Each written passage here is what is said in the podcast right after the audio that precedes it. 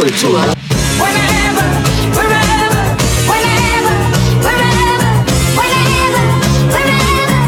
Let's begin, my baby. Herzlich willkommen zu 1000 Jahre Pop Kultur. mit dem heutigen Thema Die 2000er Addendum Teil 2. das zerrissene Jahrzehnt. Ich, ich kann das nicht anders aussprechen. Es, ist tut mir auch- leid. Du sprichst es sehr zerrissen, ja. Es ist aber auch zerrissen. Irgendwie. Irgendwie immer noch. Vielleicht. Ja. Ja. weißt du, was wir die letzten Nein. Folgen lang noch nicht angeschnitten haben? Außer letzte Woche zum Ende hin in Form einer Designerin. Äh, genau, das Thema Mode. Das Thema Mode. Das Thema Mode. Herzlichen Dank. Weißt du, wer das auch mal besungen hat? Paola Felix. Was hat die? Mode. Echt? Du bist Königin der Welt. Das sagen, sagen sie damals. Nein, das kenne ich nicht mehr. Können wir ja mal verlinken. Für euch Paola-Fans. Ja, aber ihr kennt das ja ohnehin. Best of. Ähm, ja, die Mode. Fällt dir dazu irgendwas ein? Zur Mode fällt mir 2000er. grundsätzlich nichts ein. Nee, die Mode der 2000er war ja auch zwischendurch Also mal... ihr seht ja gerade wieder ein bisschen Trend, ne? Ja, total. Jetzt gerade ja. genau. Mir fallen so Buffalos und so ein. Wobei, war das, war das 90er noch? Ja, 90er eher Ja, mit den Spice okay. Girls und Ah so ja, vielleicht, okay. ne? Genau. Dann ähm, musst du mir auf die Sprünge helfen. Ja, Weil ich also- da teilweise den, die, das nicht so die Abstufung nicht so genau auf dem Schirm habe. Ja, also fangen wir mal an mit äh, einer Unart. Vielleicht, liebe Zuhörerinnen und Zuhörer, habt ihr auch ein paar dieser schlimmsten Schuhe aller Zeiten bei euch zu Hause stehen. Ja, also keine Buffalos. Vielleicht auch mal, um in den Garten zu gehen. Crocs. Richtig. Fällt mir sofort ein, ey. Ich war irgend, also die Crocs gibt es seit 2002. okay. Mir selbst sind sie das erste Mal in einem Italienurlaub Mitte der 2000er aufgefallen. Da standen die vor jedem zweiten Haus. Ich dachte, Ja. was ist das denn? Ja. Das ist ja so hässlich. Aber weißt du was? Dann hat mir vor Jahren mal mein Orthopäde des Vertrauens zu Crocs geraten. Ich dachte, Nee. was ist los mit ihnen? Hast du aber Das keine trage ich gekauft. nicht. Ja. Nein. Ich dachte schon, ey. Nein. Hart. Hart. Hart, Ja. aber viele tragen sie. Aber kennst du die Collab Croc Martens? Nein. Ja, gibt's auch nicht. Aber so. wäre mal eine coole Collab. Dann würde ich sie mir vielleicht kaufen. Du sagst nicht zu laut, sonst kommt das. ja, also klar, Crocs Äh, wurden werden aber noch von einem scheiß Schlappen getoppt. Nämlich die Schuhe, wo die Zehen vorne abgesetzt sind. Ich weiß nicht, wie die heißen. Ja, Das- Designerschuhe sind das. Ja, die äh, sind oder? noch schlimmer als ja, Crocs, Ach, oder, oder? du meinst die, die auch so als ähm, Barfußschuhe bekannt sind? Ja, vermutlich. Ja. Das tragen, glaube ich, Leute gerne, die das Gefühl haben wollen, barfuß zu gehen. Vielleicht. Also ich aber Füße, äh, ihre Füße nicht dreckig machen möchte. Vielleicht. Ja. Oder Fußfetischisten. Oder das. Man weiß nicht, Man was weiß schlimmer ist. Nee, man weiß nicht, was schlimmer ist. Also Crocs, woher stammt dieser Name? Weiß ich gar nicht. Man denkt immer so an Crocodiles. Ja, genau. genau. Ja. Aber sehen ja nicht aus wie Nicht so richtig, ne? Krokodile. Ne? oder? Nein. Nein, also die äh, wurden uns beschert im Laufe der 2000er. Ja. Dann hatten wir ganz klar einen, ähm, eine Invasion, möchte ich beinahe sagen, von Modeketten und Fast Fashion. Ja, Ja. stimmt. Denk mal an die Innenstädte in den 90ern und 80ern. Da gab es vielleicht mal, wenn man Glück hatte, ein H&M. Ja. und C&A vielleicht ja. noch. Gibt es die eigentlich noch? Wen? C Natürlich. C&A, ja. Also ich glaube, die werden noch bis zum Ende der Zeit Ja. bestehen. Alle anderen werden aufgegeben haben, aber C und A wird es immer geben. Wobei, auch das haben wir von Karstadt gedacht. Ne? Und schau dir an, was jetzt passiert. Ja. Ist das nicht Das stimmt, ja, das ist hart. Traurig? Scham und Anmut. Traurig, ja. Ähm, nein, Modeketten. Also plötzlich hatten wir Sarah, Mango, Ja. Äh, Mango. was weiß ich, wie sie nicht alle heißen. Und plötzlich sah auch jede Innenstadt weltweit gleich aus. Ja. Das ist ein bisschen traurig, finde Ja. ich. Also schön war es ja auch, wenn man irgendwo im Urlaub war und dann die High Street lang gelatscht ist. Und da gab es einfach Geschäfte, die man in Bochum, Bremen und Bottrop nicht hatte. Bottom. Ja, genau. Ne? Ja, ist Ja. so, ja. Heute ist alles gleich. ist wirklich ja. austauschbar. Ja, Also wirklich absolut. sehr gleich. Und dann eben natürlich auch Fast Fashion. Also jede Woche eine neue Kollektion. Bam, bam, bam. Ne? Primark Definitiv. war natürlich Ja, auch Primark, irgendwie ein ganz so, ein, schlimm, ja. ein so ein Zeichen der Zeit irgendwie. Ja, definitiv. Ja, dann hatten wir natürlich auch Einfluss durch Promis und Serien auf die Mode. Ja. Also Stichwort wobei diese Serie gibt es schon seit Ende der 90er oder gab es seit Ende der 90er. Carrie Bradshaws Style of Sex and the City. Ach ja. Ähm, das, was man auf den Alltag runterbrechen konnte, wenn man jetzt nicht die Kohle für Designerkleidung hatte oder vielleicht auch nicht so mutig war wie die Rolle, Ja. die Figur der Carrie Bradshaw, waren Blumenstoffbroschen. Ja. Ne? Hatte ich auch. Hattest du? Ja, hatte ich auch. Dann hatten wir so eine bekannte Figur wie Kate Moss beispielsweise, Ja. Mhm. die in, den, äh, in den 2000ern ihren eigenen Style populär gemacht hat. Ja. Stichwort Skinny Jeans, Ja. die dann ja wirklich die nächsten 15 Jahre locker irgendwie präsent waren. Ähm, aber auch gerne mal eine Schlagjeans hat Mhm. sie getragen. Ballerinas waren richtig groß als Ja. Schuhwerk. Ne? Ja. Schuhwerk. Dann hat Kate Moss den Festival-Style, ihren eigenen, bekannt gemacht, also Gummistiefel und Ja. jetzt ein ganz bekanntes Bild von ihr, Gummistiefel mit einem goldenen Minikleid aus Ja. Durex zum Beispiel, ne? Westen, ja, das war alles so Kate Moss-Style der 2000er. Ja. Dann, was grundsätzlich gerne getragen wurde, auch bei uns hier, äh, tief sitzende Jeans mit herausschauendem Slip ja. und ein enges T-Shirt. Ja. Ja. Wo Kennst du noch, ne, wo Ja. man in die Ja. äh, Bauarbeiterspalte blicken Münzeinwurf. Münzeinwurf, genau. War auch öfters mal ein Arschfax, was rausguckte, ne? das Waschetikett. Richtig, zum Beispiel, genau. Pashmina-Schals, kennst du die noch? Das sagt mir gar nichts. Das waren, das waren so nachgeahmte Dinger, aber so Riesenschals, die man auch so als um Umhang nutzen konnte und das so. dieses ominöse Bild mit Lenny Kravitz, wo er zu 80% aus Schal besteht? Oh, kenne ich gar nicht. Kram ich gleich mal raus. Ja, kramst du mal raus. Ja. Dann, auch ganz groß, was wir jetzt auch wieder haben in der Mode, Cargo-Hosen oder Utility-Hosen, also mit den Taschen mit den auf Taschen den Oberschenkeln Schweizer und so weiter. Ne? Zum. Beispiel. Oder einen, was weiß ich, Dosenöffner, Mehrere Smartphones. Messerwetzer. Hm? Ja, Mehrere Smartphones. zum Beispiel. Ja. Ein iPad. Äh, Ackboots. Ackboots Ja, stimmt, die waren waren mal richtig, ja. richtig angesagt. Besonders schön, wenn es regnete und sie Ja. völlig versifften. Ja. Ja. Dann hatten wir äh, dieses Phänomen auch schon, als wir die It Girls, It Girls besprochen haben. Niki-Jogginganzüge von Juicy Couture. ja. Kleine Hunde in der Tasche. das war mal Auch Mode. das hatte man dabei. Ja, denk mal an die Jugend in den 2000ern. Wenn du so äh, in der Innenstadt unterwegs warst, dann gab es Haare, Haarfrisuren. Ja. Gerne blondierte Strähnen. Ja. Vieles was, Denk wir heute, vieles, was wir heute wieder haben. Ja, lange Scheitel, Ja. schwarze Haare. So Seitenscheitel, Ja. die so über das eine Auge fielen Ja, und genau. man dann ganz ja, melancholisch. man sah halt einfach tief betroffen Man sah aus. einfach tief, tief traurig und tief betroffen aus. Ja, shout out to all the Emos. Süß waren die doch irgendwie, Ja, oder? irgendwie ich schon. fand das irgendwie ganz niedlich. Ja. Ich war froh, dass es überhaupt eine Art Subkultur gab. Ja, das stimmt. Und dann waren es halt die Emos. Warum Genau. nicht? Ne? Heute gibt es das nicht mehr. Nee, nee, nicht mehr so. Also ne? wüsste ich zumindest nicht. Genau. Wenn man die Hose besonders weit unten trug, Mhm. äh, konnte man vielleicht auch noch das ein oder andere Arschgeweih-Tattoo sehen. Ja, ne? richtig, ja. Das fing ja schon Ende der 90er an, hat dann Ja. Mhm. aber nochmal richtig Fahrt aufgenommen in den 2000ern. ähm, aber grundsätzlich auch Tattoos generell haben richtig, Ja. richtig, äh, Das sind zum Mainstream geworden, muss Ja, man sagen, man sagen, den ja. Mhm. 2000er. Also Lebensweisheiten gerne, Ja. ne? Gedichte, Ja. Songtexte Ja, und so. ja. ja. So Wandtattoos auf dem Arm. Genau, so Live ähnlich. life Genau. so. Wie liefen denn die Männer rum? Gibt es so, so, so eine männliche Person, wo du sagst, ja, die hat durchaus Einfluss oder ja, Einfluss gehabt auf die Art, wie sich Männer gegeben und gekleidet haben? Auf viele jedenfalls, nicht auf alle natürlich. Bekannter Typ. Fußballer. Beckham. Richtig. Ja, sicher, stimmt. Beckham? Ja, allein die Frise. Der erste und letzte Metrosexuelle. Erinnerst du dich an den Begriff? Natürlich. Metrosexuell. Metro. Gehört das eigentlich auch in die LGBTQ-Community? Ich glaube nicht. Nicht, ne?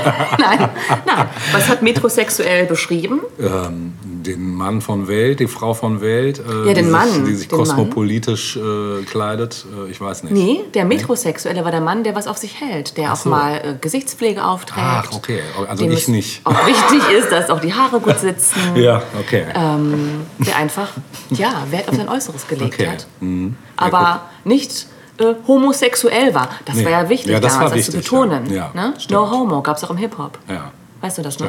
Ja, Ja. ja, ist ja I bei. love you, bro. No homo. Ja. Ja, so albern war man, war man in den 2000ern. Mhm. Aber ja, David Beckham war sicherlich ein großes mh, Modevorbild. Ja, Ich glaube schon für viele Ikone Männer. Fast Bitte was? schon. Eine Mode-Ikone Schon, kann man fast schon sagen. Ja. Ansonsten so auf der Straße, der gemeine Mann sozusagen, gemeine trug gerne weite Jeans und Fischerhüte. Das waren auch noch so Relikte aus den 90ern. Ja. Ne? Haben wir jetzt auch wieder Fischerhüte. Ja. T-Shirts mit V-Ausschnitt. Ja. Ne? Ähm, offene Hemden. Wenn man sich Du leisten denkst, kann. wem würde ich zurück oder Wenn man was? sich leisten kann, ja. Ja. Ach, das war, glaube ich, gar nicht so die Frage. Dann war richtig groß Ed Hardy, Mode von Ed Oh, Hardy. ganz grausam, ja. ja. Mhm. Ja. Wobei Camp David oder Ed Hardy, ich glaube, wenn ich die Wahl hätte, ich würde keins von beiden nehmen, dann lieber nackt. Mal gucken, was du zum dritten äh, sagen würdest, denn zum Ja. Ende des Jahrzehnts tauchte dann das nächste Horrorelement auf.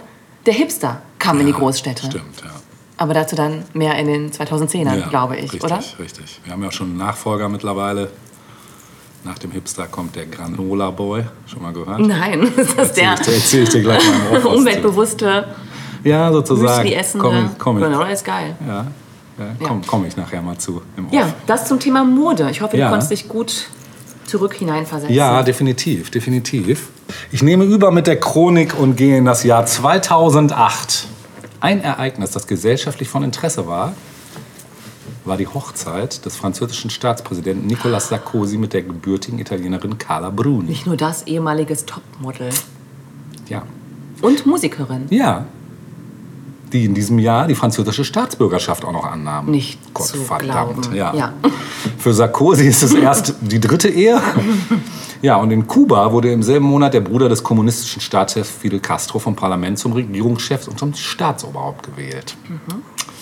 Der gesundheitlich sehr angeschlagene Fidel hatte im Vorfeld seines endgültigen Verzichts auf eine erneute Kandidatur erklärt. Genau, und aus Österreich kam eine schauerliche Geschichte ans Tageslicht. Am 29. April entdeckte man im niederösterreichischen Amstetten die über 40-jährige Elisabeth F., die von ihrem Vater war 24 schlimm. Jahre lang in einem Keller unbemerkt eingesperrt gewesen war. Das war richtig krass. Sie war vielfach von ihrem Vater vergewaltigt worden und hatte von ihm sieben Kinder geboren. Dieser erschütternde Fall von Inzest machte wochenlang Schlagzeilen. Ich habe noch die Fresse vor Augen. Ja, ich auch. Ja. Das ist heftig, ne? Ja. Ja, der Vater wurde im Jahr darauf zu einer lebenslangen Haftstrafe verurteilt und äh, ja, die sitzt da wohl dann auch noch ab. Den Sommer dominierten die ähm, 19., 9, 29. Olympischen Spiele in Peking. Und trotz der anhaltenden Kritik der Weltöffentlichkeit an den Menschenrechtsverletzungen in China sahen Millionen Menschen eine grandiose Eröffnungsfeier. Nur drei Monate davor war China von einem schweren Erdbeben der Stärke 7,9 heimgesucht worden, bei dem mehr als 70.000 Menschen ums Leben kamen. Das Ja, ist aber krass. 70.000 Menschen, zieh das mal rein. Ja, eine Sensationsmeldung kam aus den USA. Barack Obama, der erste Afroamerikaner, wurde am 4. November zum 44. Präsidenten der Vereinigten Staaten von Amerika Ja, das war gewählt. aufregend. Das war sehr aufregend. Ja, kurz was zu ein paar äh, Monaten. Januar, äh, BRD ebenfalls in Kraft trat in der Bundesrepublik das Gesetz zur Vorratsdatenspeicherung. Im März Kosovo. Seine offizielle Unabhängigkeit erlangte der Kosovo und bekam von der EU Starthilfe. Im April zu einem Beitritt in die NATO lud die Organisation die Länder Albanien und Kroatien für 2009 ein, nachdem alle Mitgliedstaaten und diese beiden Länder selbst die Einladung ratifiziert hatten. Im Mai, Myanmar. Mehr als 80.000 Menschen waren durch den Zyklon Nagis in Myanmar ums Leben gekommen. Mehr als eine Million Menschen verloren ihr Obdach. Das sind Zahlen. Ähm, außerdem im Mai ja, kamen eben 70.000 Menschen in China ums Leben. Also da war richtig was los in Asien. Im Juni gewann Barack Obama erstmal die Vorwahlen der Demokraten für die Präsidentschaftswahlen. Im August gab es eine Sonnenfinsternis. In Nordamerika und Asien sowie partiell in Europa zwar zwei Minuten und 27 Sekunden lang eine totale Sonnenfinsternis zu sehen. Im Oktober, ein zweiter Vorbeiflug am Merkur, war der NASA-Sonde Messenger gelungen. Vorbeiflug ist auch geil. Ja. ja, nicht kollidiert, immerhin. Nein, ja. ja, im November dann äh, wurde Onkel Barack dann zum ersten afroamerikanischen Präsidenten der USA gewählt. Und im Dezember auf dem CDU-Parteitag war Angela Merkel mit ihrem zweitbesten Ergebnis von 94,8 Prozent als CDU-Chefin erneut gewählt worden. Im Kino liefen Madagaskar 2, Ein Quantum Trost, Mamma Mia, Hancock und Unsere Erde, der Film. Was in den Charts war, werden wir gleich erfahren, wenn Natascha uns hoffentlich Meine Glück beschert. Den Deal Sequenz. kann man oft daneben greifen. So. Was, Muss doch auch mal was Gutes bei rumkommen. Wenn Was ich hast du denn? Nummer 5. du? Nummer 5.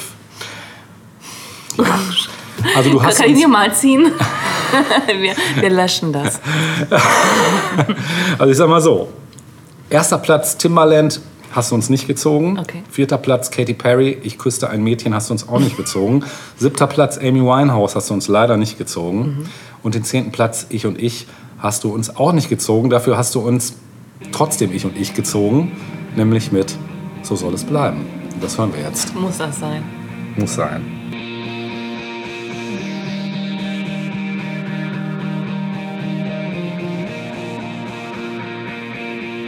Ich warte schon so lange auf den einen Moment. Ich bin auf der Suche nach 100 Prozent. Wann ist es endlich richtig? Wann macht es seinen Sinn? Ich werde es erst wissen wenn ich angekommen bin. Ich will sagen, so soll es sein, so kann es bleiben. So hab ich es mir gewünscht. Alles passt perfekt zusammen, weil endlich alles stimmt und mein Herz gefangen nimmt. Wenn es da ist, werde ich feiern.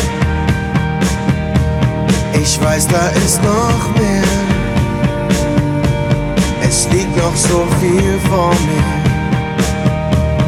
Ich lauf noch hinterher. Bis jetzt fühle ich nur die Hälfte von allem, was geht. Ich muss noch weiter suchen, weil immer noch was fehlt. Ich will sagen, so soll es sein, so kann es bleiben. Es mir gewünscht. Alles passt perfekt zusammen, weil endlich alles stimmt und mein Herz gefangen nimmt. Ich weiß nicht, wo du bist oder wo du wohnst, aber eins ist sicher, dass es sich lohnt. Ich bete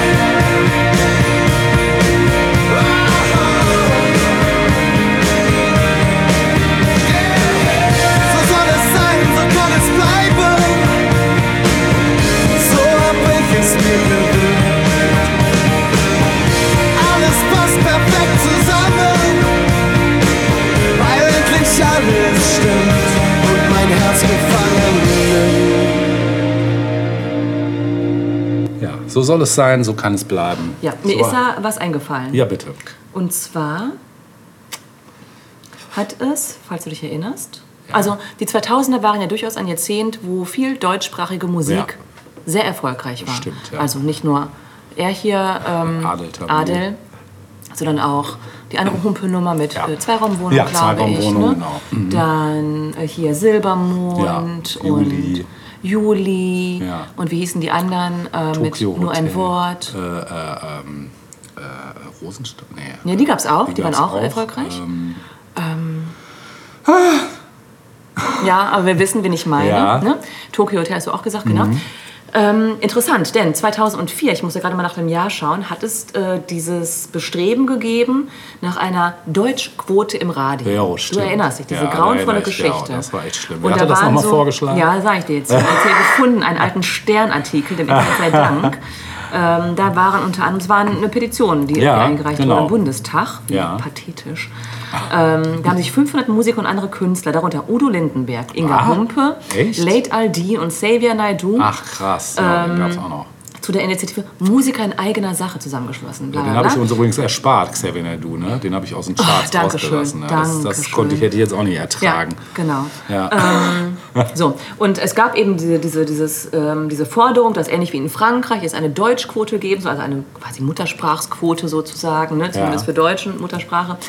Und das ist dann ja zum Glück äh, ist ja nicht umgesetzt Ja, worden. das wäre es ja auch noch gewesen. Das Interessante ist aber, es brauchte das ja gar nicht. Also Nein. Leute hören das, was sie hören wollen. Genau, ne? richtig. Und wir haben gerade hier ganz, ne, ganz viele aufgezählt, die Ja. uns jetzt so spontan eingefallen sind, Ja. die deutsche Songs gesungen haben Ja. auf Deutsch halt. Und wenn die Leute es hören wollen, dann hören sie es. Und wenn Genau. nicht, dann kann man es ihnen auch heute nicht so. aufzwingen. Genau, richtig. So Das wollte ich nochmal ja, das dazu gesagt haben. gesagt. Ja, war auch so ein Trend Ja. in den 2000ern. Ne? Stimmt.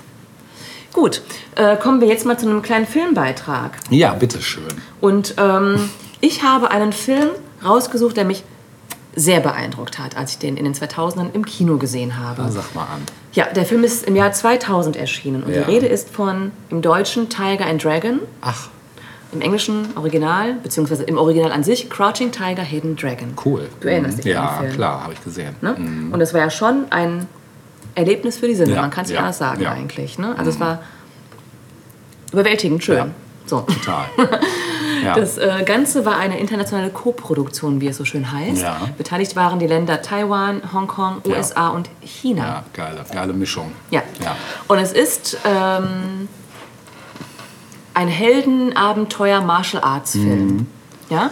Und zwar im Stil der chinesischen Wuxia-Erzählungen, in denen Ja. die Abenteuer von Kämpfern dargestellt werden. So ein bisschen wie Chinese Ghost Story, nur auf einem anderen äh, Hast du Kohle, dir mal hier äh, Kohle äh, vorgestellt? Ja, ne? genau.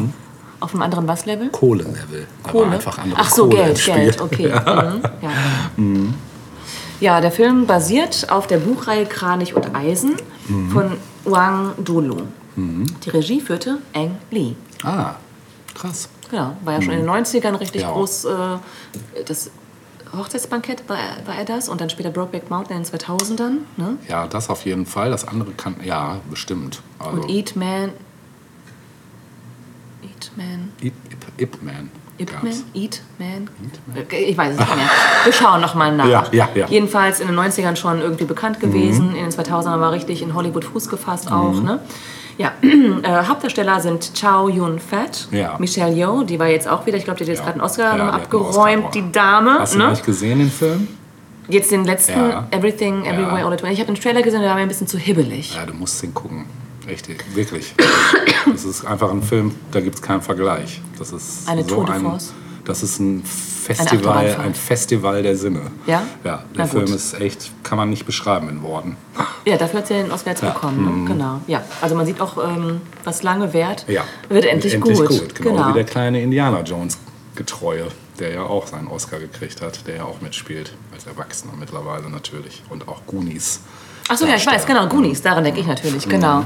Dann hier äh, Brandon Fraser mit Ja, The Whale, also Mhm. ja. viele, äh, sag mal, Leute, die Leute, irgendwie die schon es früh... endlich Richtig. mal auch brauchen. Genau, genau, Ja. genau, ja. Und äh, sagen Sie, Ja. so, Ja, Was sagen Sie? ein bisschen Loriot-mäßig gerade. Sie sagen. Ja, worum geht's? Das Ganze äh, spielt sich ab, vermutlich im 18. Jahrhundert. Und ähm, in China natürlich. Und die Kämpferin Yu Shulian trifft nach. Kurzer Fun Fact, so hieß übrigens das Dojo, wo ich Kung Fu gemacht habe. Das hieß auch Tiger and Dragon. Ach, lustig. Damit jeder genau weiß, das wirst du auch können. Richtig. Nach, weiß ich nicht wie vielen Nach Jahren. 50 Ne? Jahren. Genau. Also, ähm, die Kämpferin Yu Shulian trifft nach langer Zeit ihren Freund, den berühmten Schwertmeister Li Mubai, wieder. Yu Shulians verstorbener Verlobter war auch Li Mubais bester Freund. Und aus Loyalität gegenüber dem verstorbenen Verlobten ähm, gehen Yushu Lian und Li Mubai keine Beziehung miteinander ein, obwohl er immer irgendwie, ne? Obwohl es eigentlich darauf hinauslaufen müsste. Knistert immer, ne? Knister, knister, genau. so, das ist. oh, es gab immer diese Milka-Schokolade, erinnerst du dich? Gibt's die noch? Ich glaube ja. Gut, dass es die noch gibt, ja. Ähm, jedenfalls, Li Mubai war lange Zeit fort, weil er die letzte Zeit auf einem Berg meditierend verbracht hat. Ah ja. Was man so macht. man machen. Genau. Allerdings ähm, erklärt er ihr, dass äh, statt der Erleuchtung, die er erlangen wollte, äh, sich eine tiefe, tiefe Trauer in ihm eingestellt hat. Und er hat daraufhin die Meditation abgebrochen, um eine wichtige Aufgabe zu erledigen. Yoshu Lian wiederum hat selbst eine wichtige Aufgabe äh, auszuführen. Sie ist nämlich so eine Art Bodyguard, muss man sagen, für ähm, Lieferungen in andere Teile Chinas und Personenschutz und solche Geschichten. Und was sie jetzt eben äh, machen muss, ist ähm, eine Seidenlieferung nach Peking zu begleiten. Und das erzählt sie ihm auch und Li Mubai bittet sie dann, äh, mit dieser Seidenlieferung auch sein wertvolles grünes Schwert der Unterwelt mitzunehmen. Und sie soll das Schwert dem Hohen Rat Ti übergeben. Sie ist ein bisschen überrascht, weil sie sagt, aber das ist doch dein Schwert und so. Ne? Er sagt dann aber, nein, nein, also auch wenn man es im Schwert nicht ansieht, aber ähm, es hat zu viel Blut kleben und es hat zu viele Menschen ge getötet. So. Zudem gibt es äh, noch eine offene Rechnung, die Li Mubai hat, nämlich Li Mubais Meister ist vor vielen Jahren von Jadefuchs ermordet worden. Jadefuchs. Ja, der Fuchs. Ich muss gerade Limo bei, denkt, klingt irgendwie wie eine Limo. Wie eine Limo, ja. Stimmt. Ja, der Fuchs klingt wie Cooles. Kinderversion von Firefox. Ja, süß. Ja, das ist quasi so das safe Internet Genau, mach sozusagen. mal den Jadefuchs auf. Starte mal den Jadefuchs. Ich will aber Firefox. Nein, Nein, erst mit 18. Erst Jadefuchs. Ja, also wie gesagt, Jadefuchs ist diese mysteriöse Person, äh, die offenbar irgendwie kriminell ist und Limo Bais Meister vor vielen Jahren getötet hat. Und äh, diesen Mord gilt es halt nun zu rächen. Ähm, okay. Ähm, Lian erledigt ihre Seidenlieferung und übergibt das grüne Schwert der Unterwelt, wie abgesprochen, dem Hohen Rat, ähm, der sie und Li Mubai auch seit langem kennt. Und ähm, in Peking selbst lernt sie dann auch die junge Gouverneurstochter Yen Yu kennen oder Jen Yu kennen, die kurz vor ihrer Hochzeit steht und Yushu Lians Lebensstil bewundert. Das ist so eine junge, mh, ja wie gesagt, das steht kurz vor ihrer Hochzeit, aber ähm, man kann schon sagen, sie ido- idolisiert quasi diese äh, Kämpferin äh, Yushu Lian schon ein bisschen und fragt sie auch aus und wie ist das Leben so und äh, ne? Ähm, ja, okay, das Schwert wurde abgegeben und obwohl das Schwert in Sicherheit scheint, wird es in der ersten Nacht von einer vermummten Diebin gestohlen. Ähm, das ist auch schon direkt spektakulär, denn Lian bemerkt das und bekämpft die Diebin. Und da gibt es dann auch schon die ersten spektakulären äh, Kampf- und Verfolgungsszenen.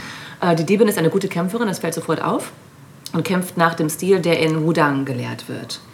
Die Diebin kann letztlich entkommen und ähm, ja, und Li Mubai äh, bespricht dann den äh, Diebstahl mit Yushu Lian. Ähm, außerdem gibt es dann noch einen Polizeiinspektor namens Tsai und dessen Tochter Mei. Sei. Tsai, Gangnam Style. Der war aus einer anderen Ecke Asiens. Nein, es gibt also noch diesen Polizeiinspektor Tsai mit T und dessen Tochter Mai oder Mei, ähm, die Jadefuchs jagen. Also Jadefuchs ist einfach eine international gesuchte, von Interpol gesuchte Klingt nicht so, aber. Diebin und äh, ja, steht on top of the list sozusagen. Ähm, dann gibt es noch einen Meister Bo, das ist der Sicherheitsmann und der trifft sich mit dem Polizeiinspektor und dessen Tochter. Und ähm, in der gleichen Nacht kommt es dann dazu, also ein, ein Pfeil quasi trifft äh, so eine Art In Info, Info, ja. Es wird so ein. Pfeil geschossen mit einer Message halt, ne? Den, Fax. Einer, den, genau, der, den, einer der drei mit seinen, das ist ein bisschen lustig, mit seinen ähm, Essstäbchen auffängt. Ah. Ja, ganz geil eigentlich. Und in dieser äh, Nachricht fordert Jadefuchs die drei zum Kampf in derselben Nacht heraus. Also, ne, der Fight ist eröffnet ähm, und tatsächlich kämpfen dann auch alle miteinander. Also Jadefuchs gegen gleich drei Leute und Jadefuchs ist stärker als alle drei zusammen. Also wir sehen, da ist eine Kämpferin am Werk. Ja, der Wolf. Ja, der Wolf, ja. ähm, Okay, also Jadefuchs äh, scheint diesen Kampf zu gewinnen, was natürlich nicht passieren darf. Und somit stößt dann Limo bei während des Kampfes hinzu und kämpft dann alleine gegen Jadefuchs. Ähm, während des Kampfes offenbart Jadefuchs Limo bei, ähm, dass sie Limo Bais ähm, Lehrer getötet hat. Also sie sagt, ich, ich war diejenige. Ne? Ähm, und zwar aus dem Grund, dass sie dass der Meister sie zwar als Geliebte, nicht aber als Schülerin haben wollte. Und das hat halt, ne, das geht gar nicht. Ja, und sie musste ihn einfach töten. So, und ähm, sie hat auch gesagt, er sollte durch die Hand einer Frau sterben, damit es mal so richtig klar wird. Shepard, ja. Ja, genau, richtig Shepard, genau. Ja, äh, während des Kampfes taucht dann auch diese maskierte Diebin auf, die das Schwert gestohlen hat und kämpft dann an der Seite von Jadefuchs mit dem grünen Schwert der Unterwelt. Oh, Genau. Ja. Und ähm, beide können aber am Ende fliehen und der Kampf ist quasi 0 zu 0 ausgegangen, sozusagen. Ne? Okay, hier will ich erstmal stoppen. Also ihr seht, es wird viel gekämpft und es geht um ein wichtiges Schwert. Ja.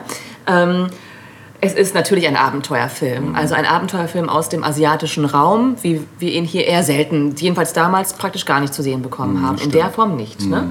Und Ang Lee, der Regisseur, wollte ein China der Imagination zeigen ähm, und gar nicht unbedingt historisch korrekt sein. Also das äh, war jetzt gar nicht so das, das Wichtigste. Er wollte außerdem einen Film machen, der auch das Publikum im Westen äh, den auch das Publikum im Westen sehen wollte. Also natürlich hatten wir Leute wie Bruce Lee schon da mit seinen Künsten und so weiter, aber dass jetzt auch die, ich sag mal, Erzähltradition Chinas ähm, in den Westen importiert wird, hat es in der Form so nicht, Nee. nicht wirklich. Nicht, so- auch, nicht auf dieser großen Hollywood-Skala gegeben. sagen, Das genau. ist es vielleicht Mhm, eher. Ne? Genau. Genau. Eher so im, im Subbereich. Ne? Genau. Ähm, und zumindest hatten sie nicht so diese, diese, ja, sie hatten einfach nicht diesen sehr, sehr starken chinesischen Einfluss, ne, der, dieser Erzähltradition. Ähm, als Choreograf konnte gewonnen werden Wen Wu Ping, der schon für Matrix und Kill Bill verantwortlich krass. war. Ja. ja. Und das äh, verspricht natürlich Kampfszenen, Par excellence. Genauso. Ja, die Kampfszenen sind oft ganz traumartig. Ähm, natürlich auch so, dass man weiß, in echt kann das gar nicht sein. Ne? Schwerkraft existiert nicht und so. Natürlich. Also die Kämpfer und Kämpferinnen schweben über Dächer hinweg, Ja. an Wänden entlang, wie so Parkourläufer so ein bisschen. Das ist aber ne? auch, wie gesagt, bei Chinese Ghost Story so. Das, Mhm. ähm, und das meine ich halt. Ne? Diese, da Low Budget im Vergleich zu dann Ja. Fat Budget war natürlich nochmal eine ganz andere Nummer. Ne? Aber Ja. das, das liebe ich halt auch an diesen Martial Arts Filmen. So. Das ist so, so typisch. Faszinierend ja. einfach, ne? Mhm. Genau. Ja. Oder sie kämpfen und das sind so ganz, ganz prägnante Szenen, die auch einem, die einem auch im, im Gedächtnis bleiben, wenn man den Film gesehen hat. Ne, zwischen und über Baumwipfeln, dieser Kampf genau, ja. beispielsweise ist toll. Ist also geil, alles so ja. grün und Ja. dann hast du diese in weiß gekleideten Kämpfer und Kämpferinnen Ja. irgendwie. Das ist, Das ist schon echt faszinierend. Ja. Ne? Äh, noch faszinierender ist, dass nur sehr wenig Computereffekte eingesetzt wurden. Mm, stimmt, ja. Also ähm, man kennt das ja auch teilweise noch, dass die Schauspieler an Seilen hingen ne? und so wurde gearbeitet. Genau, und das ist so deren, das haben die auch, glaube ich, so Genau, das ist- eingeführt eigentlich. Das kommt aus, dem, aus den Ländern, aus dem asiatischen Genau, und zum anderen mussten natürlich auch die, die, die Schauspieler und Schauspielerinnen auch gewisse mh, athletische Fähigkeiten ja mitbringen. Das sind also einfach durchtrainierte Menschen, die das dann auch noch zusätzlich machen. Ne? Ähm, Bodyguards nur in ganz, ganz, nicht Bodyguards, ähm, Stuntmen nur in ganz wenigen Szenen. Also tatsächlich haben es die meisten wohl auch selbst durchgeführt. Und die Seile wurden dann eben ja wegretuschiert, wie man es halt kennt. Ne? Ja, der Film hat gute Kritiken bekommen, viele Preise abgeräumt. Also ähm, bei den Oscars direkt vier Preise abgeräumt. Bester fremdsprachiger Film, bestes, beste Filmmusik. Krass, das wusste ähm, ich gar nicht. Beste Kamera, beste Ausstattung. Bei den Golden Globes ähnlich, da hat äh, Ang Lee bester Regisseur, ist als bester Regisseur ausgezeichnet worden. Und natürlich auch besser fremdsprachiger Film, das ist dann ja immer äh, klar, dass das dann auch noch kommt. Ja, Roger Ebert sagte ähm, zu seinen Eindrücken, ähm, Ang Lees Crouching Tiger, Hidden Dragon ist der anregendste Martial Arts Film, den ich je gesehen habe. Er rührte sogar das abgehärtete Publikum der Preisvorführung in Cannes letzten Mai. Es gibt eine Stelle zu Beginn des Films, in der eine Verfolgungsjagd über Dächer vorkommt und während die Figuren an Wänden hochlaufen und von, von einem Haus zum nächsten springen, applaudierten die Kritiker. Etwas, das sie selten während eines Films tun. Und ich denke, sie bezogen sich auf die schiere körperliche Anmut der Szene. So ist das auch. Ne? Und Matt Conway sagte, ein meisterhaftes und gefühlsbetontes Werk, das die Zeit überdauern wird. Ja. Weiß ich nicht, wird er heute noch genannt? Das kann Ja. ich gar nicht so sagen. Doch, Aber ja, ist nach wie vor ein Film, der, der, der einfach Maßstäbe gesetzt hat auch. Ja. Ne? Ja. Und lustigerweise auch äh, gibt es einige Spiele, die ähnliche Wege einschlagen. inwieweit? Ähm, Ghost of Tsushima zum Beispiel ist ein äh, Spiel, was vor zwei Jahren rausgekommen ist, über so einen Samurai, Auch so von dieser ganzen, von diesem ganzen Style, von diesen Film, also diese Kamerafahrten und dieses schwerelose Agieren Mhm. über äh, Häuser und so, genau sowas findet da halt auch statt. Das ist toll. schon sehr geil, ja. Ja. Der, es wurde nicht nur die Filmmusik ähm, nominiert, es wurde auch ähm, der Film Song für den Oscar nominiert. Und zwar das Stück A Love Before Time von Coco Lee. Und das hören wir uns einfach mal an. Das hören wir uns an.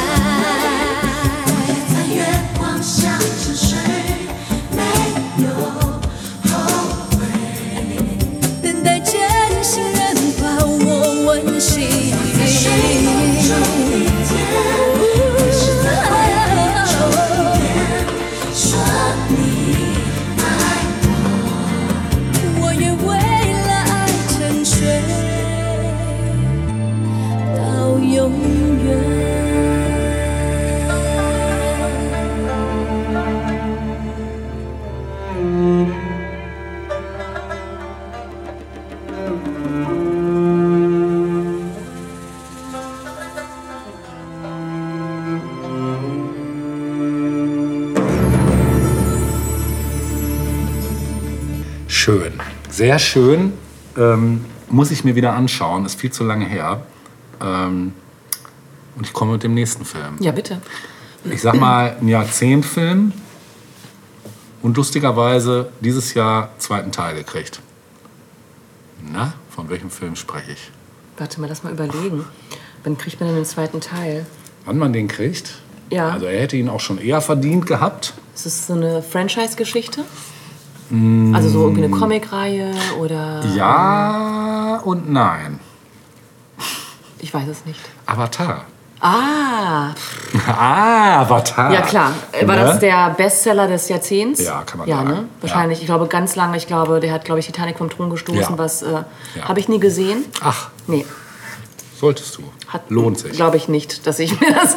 Es, spricht mich null an tatsächlich, Okay, okay. ja. Aber erzähl mal, weil ich wenig über, eigentlich gar nichts über die Geschichte weiß. Ich glaube, Also die die Geschichte, Geschichte ist ist schon eigentlich ziemlich das, was die cool. meisten Leute Ja. toll finden. Ne? Genau. Und die ist halt auch wirklich cool. Also es ist von James Cameron, ne, von niemand Ah. Geringerem. Ja, stimmt. Und startete äh, in 2009 tatsächlich erst, also ganz am Ende. Mhm. Im Dezember auch sogar erst. Also hat gerade noch so die 2000er mitgenommen. Mhm. Und der vermischt real gedrehte und äh, computeranimierte Szenen. Das war das erste Mal, dass ein Film das so krass gemacht hat wie dort. Und es war auch der erste Film, wo es so krass war, dass es so gut wie gar nicht mehr aufgefallen ist.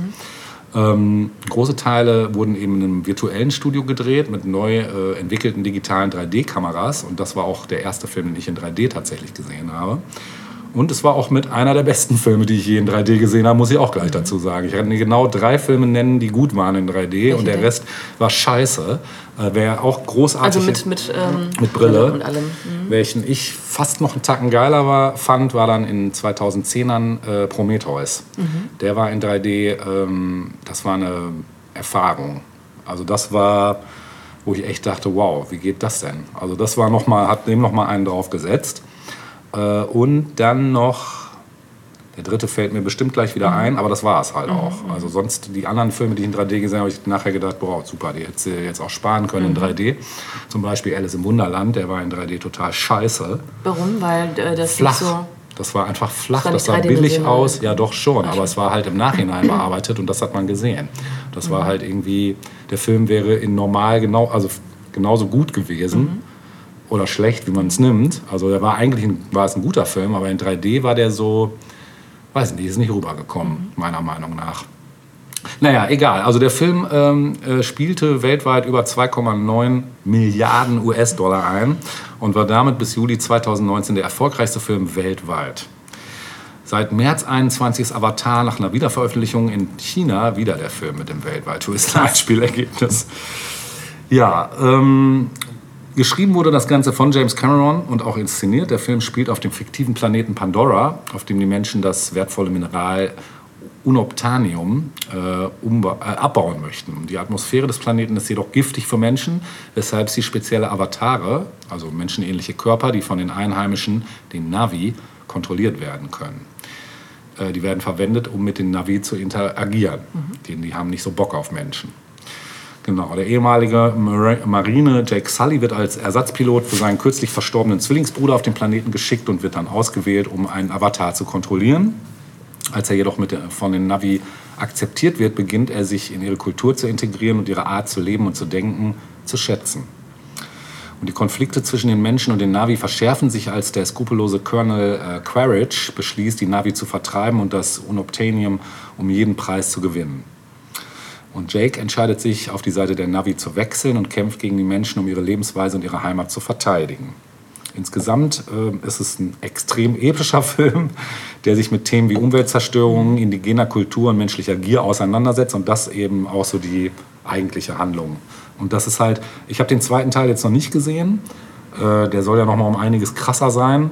Ähm, der Teil äh, ist schon krass und hinterlässt schon genau in diesen Bereichen Spuren, weil du einfach das Ganze auch hinterfragst. Ne? Und das, finde ich, kommt rüber und das zeichnet diesen Film, glaube ich, auch nochmal besonders aus. Ähm, also der Cameron entwickelte hier teilweise Geschichten und Ideen aus seiner frühesten Jugend. Und bereits als Schüler interessierte er sich für naturwissenschaftliche Themen und las darüber hinaus viele Science-Fiction-Werke. Und vieles aus diesem äh, Feld, äh, aus diesem Feld entstandenen Ideen finden sich in seinen frühen Drehbuchbüchern, wie Beispiel, beispielsweise in der Vorlage zu dem nur teilweise als Kurzfilm realisierten Xenogenesis aus dem Jahr 1978. Genau, weitere Themen formulierten Cameron in den nie filmisch umgesetzten Drehbüchern Chrysalis, Mother und Wind Warriors, die teilweise in Zusammenarbeit mit seinem Freund Randall Frakes entstanden. Im August 96 kündigte Cameron das erste Mal öffentlich an, dass er Avatar mit einer Mischung von computeranimierten und echten Darstellern verfilmen werde. Das Projekt werde rund 100 Millionen Dollar kosten und sechs Darsteller in den Hauptrollen haben, die real erscheinen, aber in der physischen Welt nicht existieren.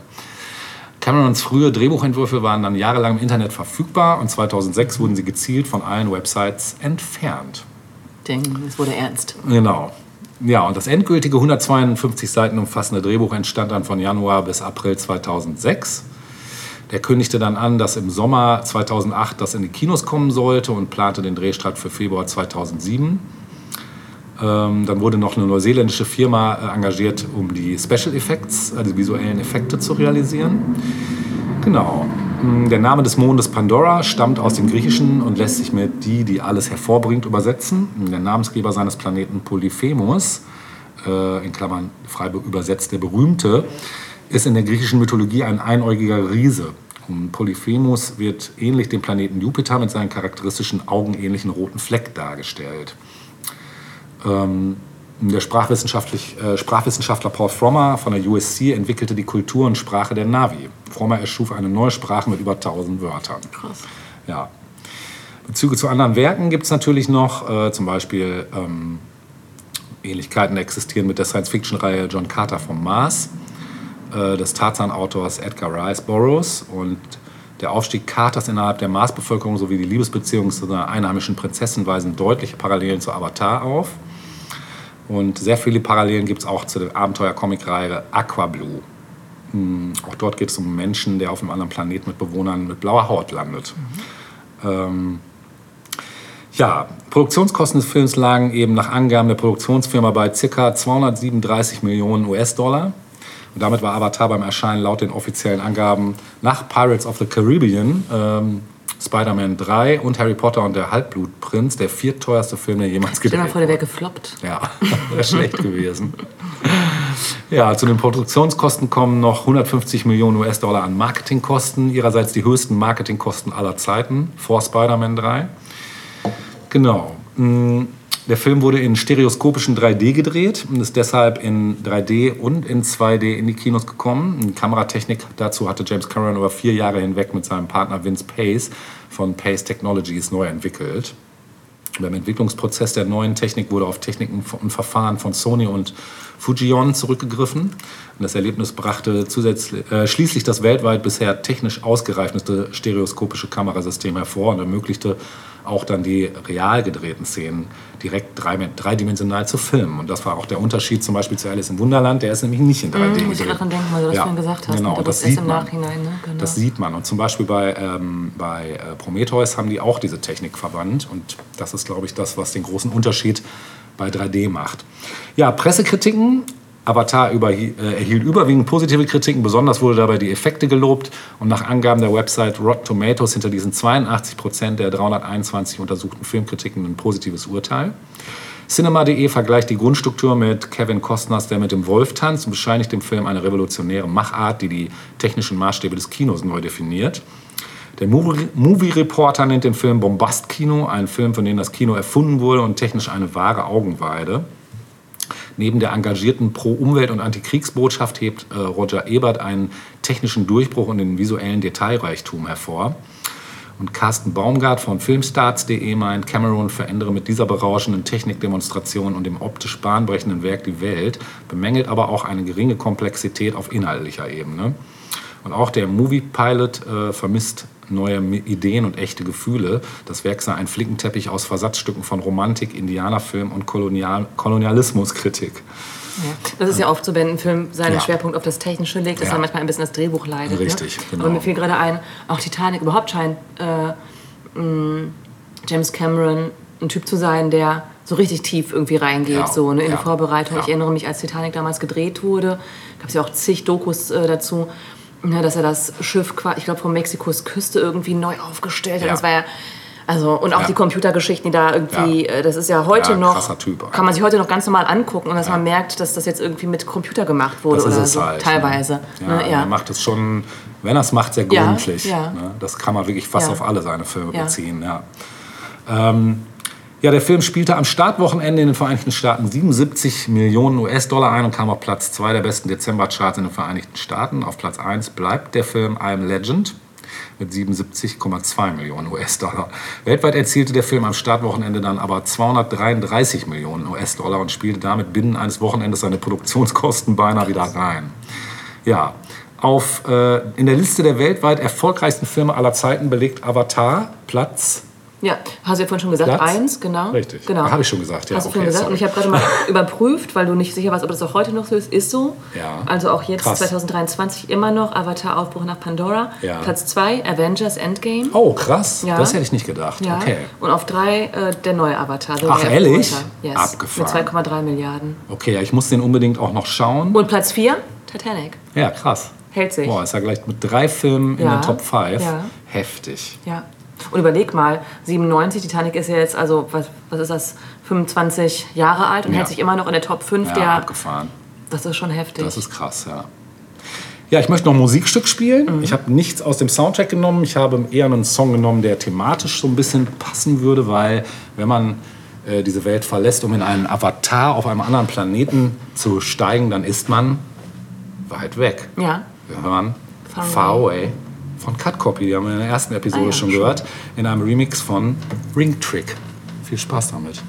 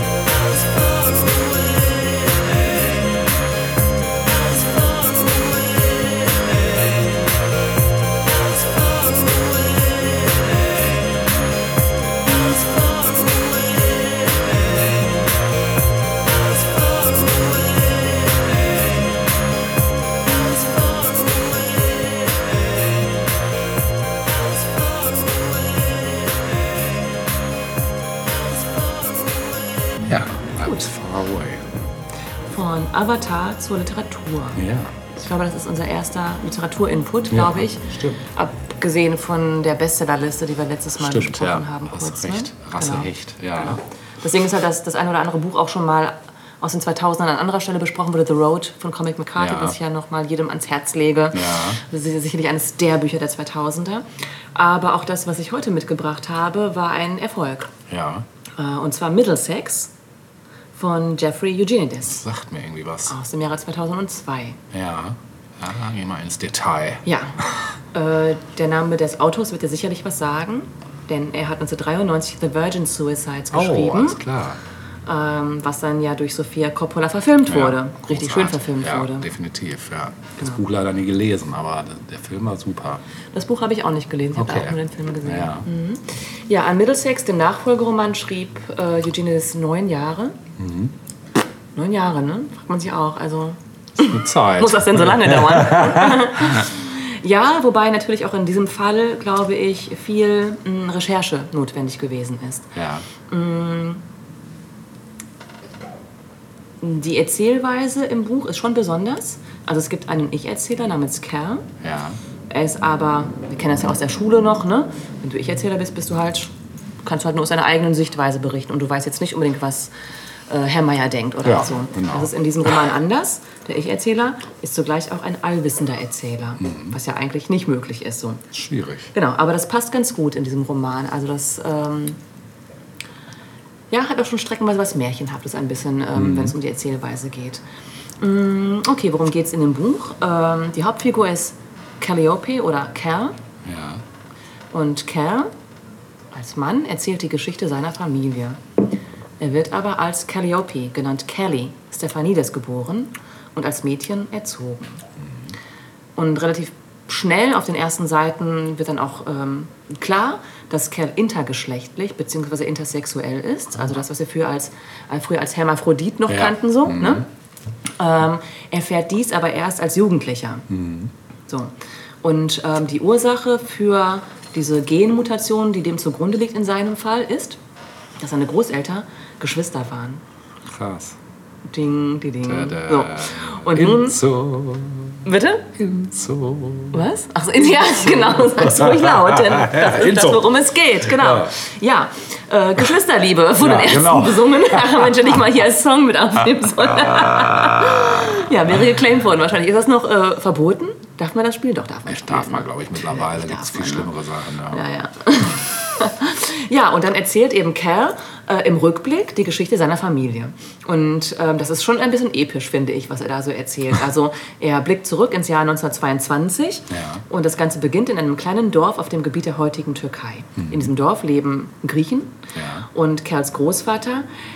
So, mal gucken, ob ich das jetzt griechisch aussprechen kann. Eleutherios.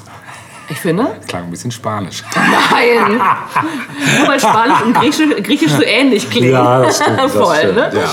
Genannt Lefty, das geht mir leichter von den Lippen. Lefty ist der, ist der Spitzname. Und Lefty verkauft dort in diesem Dorf äh, Seidenraupen-Kokons. Krass. Seidenraupen-Kokons. Cooler Job.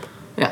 Und seine Schwester, Desdemona, erntet diese Seidenraupen.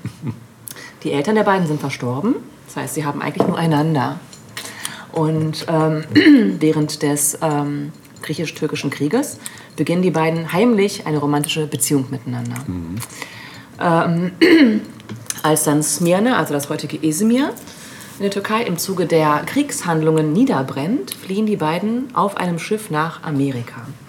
Und an Bord kennt die beiden ja niemand. Das heißt, sie nutzen diese Überfahrt, äh, um ja, eine neue Identität mehr oder weniger äh, anzunehmen und heiraten äh, an Bord. So. Oh. Und sind jetzt Mann und Frau. Krass. Und irgendwie auch Schwester und Bruder. so. Ja, sie landen in Detroit. Also diese Geschichte, wie es dazu kommt, das äh, ähm, wird schon auch erklärt, wie es überhaupt dazu kommen konnte in dieser speziellen Konstellation.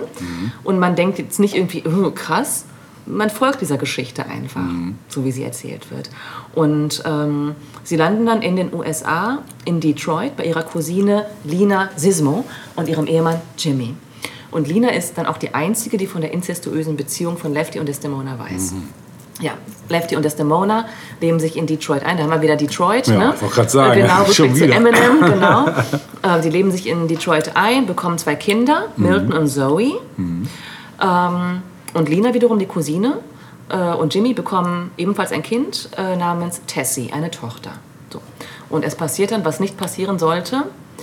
Ähm, die Kinder, der Vetter sozusagen, verlieben sich ineinander. Oh nein, also, Alter, das zieht sich ja wie ein roter Faden. Ne? ja, genau. Also Milton, der Sohn ähm, von Desdemona und Lefty, verliebt sich in Tessie. Das heißt, die beiden sind ja eigentlich Cousin und äh, Cousine zweiten Grades dann, glaube ich. Ne? Äh, Und Milton wiederum ist ja aus einer incestuösen Beziehung entstanden. genau, sie verlieben sich ineinander und heiraten. So, aus dieser Ehe gehen zwei Kinder hervor. Eines davon ist Cal, beziehungsweise Kelly. Krass. So. Und äh, ja, Kelly wird eben geboren als intergeschlechtlich, was aber niemand weiß. Also niemand weiß es so wirklich. Ähm, obwohl eigentlich schon klar sein dürfte, dass die Geschlechtsorgane nicht so üblich aussehen vielleicht. Haben die dann beides? Das, ich, ich glaube, ähm, es gibt ja verschiedene Formen. Ja. ja, genau. Also ich glaube, ähm, es kann sich sowohl äußerlich äußern, genau, dass eben nicht ganz klar ist, welchem, ob es dem männlichen oder dem, Wei- oder dem weiblichen Geschlecht zugeordnet wird. Ja. Es kann aber auch hormonelle Auswirkungen haben, glaube Ja. ich. Ne? Ähm, ja, da müsste Okay. jetzt ein Experte sprechen, aber offenbar wird es, es wird wohl einfach, kommen es wird bewusst übersehen, sagen wir es Ja, mal so. okay. Was nicht sein darf, Ja. so. Und man darf ja auch nicht vergessen, die Beziehung der Großeltern, das weiß ja auch niemand, Mhm. außer eben diese Cousine halt. Ne? Also auch das ist ja ein großes Tabu in der Familie. Mhm. So, Kelly wird als Mädchen erzogen. Ähm, ja, und dann ähm, folgen wir im Prinzip Kellys Aufwachsen bis ins Erwachsenenalter. Mhm. Und das Ganze ist eingebettet in die sozialen Veränderungen der Zeit. Also ähm, das Leben der Familie als griechische Einwanderer in Detroit, ne? dann Detroits Veränderung von einer aufstrebenden Industriemetropole zu einer gefallenen Industriestadt. Ne? Ähm, dann spielen aber auch größere geschichtliche Entwicklungen eine Rolle, wie beispielsweise die Weltwirtschaftskrise, der Zweite Weltkrieg, die Bürgerrechtsbewegung, Watergate und andere große Ja. Punkte. Und natürlich Kellys Kindheit und Jugend. Und irgendwann merkt sie ihrem Körper an, dass etwas anders ist. Und ähm, erst ein Unfall in ihrem Jugendlichen, in ihrem Teenageralter deckt im Prinzip auf, dass Kelly intergeschlechtlich ist. So. Und dann öffnet sich ihr wiederum ein völlig neuer Lebensweg, so, ne? äh, dem wir dann eben folgen. Ja, der Roman ist in erster Linie, finde ich, eine Familiengeschichte, die mehrere, über mehrere Generationen hin halt ähm, erzählt wird. Ähm, ein großer Teil, ich glaube sogar die Hälfte des Romans, ähm, erzählt die Geschichte der Großeltern und Eltern vor Kerls Geburt, was auch interessant ist irgendwie und einfach auch schön geschrieben, also so richtig, wie man sich das halt vorstellt, ja, wenn man so eine gen- generationenübergreifende Geschichte irgendwie liest. Ähm, was auch eine Rolle spielt, ganz klar, ist die Geschichte der Auswandererfamilie zwischen Tradition und Anpassung in dieser neuen Umgebung. Ne? Ähm, es ist natürlich ein Coming-of-Age-Roman, klar, mit einer besonderen Ausgangssituation. Ähm, insgesamt schreibt Eugenie das ähm, humorvoll immer wieder auch, was auch schön ist und auch sehr ausschweifend so, also sehr bildlich finde ich und auch die Figuren im Roman sind allesamt rund und ähm, total mh, nahbar irgendwie. Also äh, man hat irgendwie sofort zu allen Figuren auch ein Bild und eine Beziehung, finde ich, wenn man das liest. Ja. Ähm, ja, die Los Angeles Times und die New York Times Book Review und andere ähm, Zeitungen bezeichneten Middlesex als eines der besten Bücher des Jahres 2002. 2003 hat das dann zum Pulitzerpreis geführt für Mhm. Oh, wow. Jeffrey Eugenides, genau. Ja. Ähm, wobei es durchaus auch kritische Stimmen gab, die gesagt haben, eigentlich, eigentlich hätte man daraus vielleicht eher zwei Geschichten bauen sollen. Also einmal diese große, dieses große Familienepos Mhm. und zum anderen eben diese ganz besondere Coming-of-Age-Story der intergeschlechtlichen Person Cal, Kelly. Mhm. Ähm, ja, eine Kritik hier noch. Der Roman ist ein kolossaler Akt der Neugier, der Fantasie und der Liebe. Klingt doch alles ganz gut, Mhm. Klingt oder? gut. Ja, ist ein heißer Tipp, finde ich, wenn man nochmal in die Literatur dieses Jahrzehnts reintauchen möchte. Ist der auch verfilmt worden eigentlich? Nicht, dass ich wüsste. Okay. Mhm. Könnte man machen, wäre wahrscheinlich ein Drei-Stunden-Film oder so. Also da ist schon eine Menge drin irgendwie, Ja. ne? Also wenn man es ordentlich macht. Wenn man es ordentlich machen wollte, genau, ja, ja, genau. Ähm, ja, das Schön. war nochmal ein literarischer Input in der heutigen Episode. Ähm, ich habe mir ähm, musikalisch was, ich hätte auch was Griechisches jetzt spielen können, habe ich jetzt nicht gemacht. Aber ähm, stattdessen habe ich zu einem Rapper gegriffen, ähm, den ich jetzt nicht nochmal speziell betrachten wollte, der es aber eigentlich verdient hätte. Die Rede ist von Talib Kweli. Oh ja. Ähm, auch einer, der in den 2000ern, ja auch bis heute, Ja. Hit after Hit, Super. äh, zumindest, ich sag mal, im Rap-Business rausgehauen hat. Ja. Ne? Und ähm, das Stück, das wir hören, ist Hostile Gospel von seinem 2007er Album Eardrum. Very nice. Hört genug zu. Hören wir das jetzt. Yeah. What? Yeah. And what the people say, we wanna live it up. And what the people want, please deliver us. And what the people need, hey. I got that, yeah. I call these rappers baby seals cause they club you to death. I can call them Navy SEAls cause they government feds.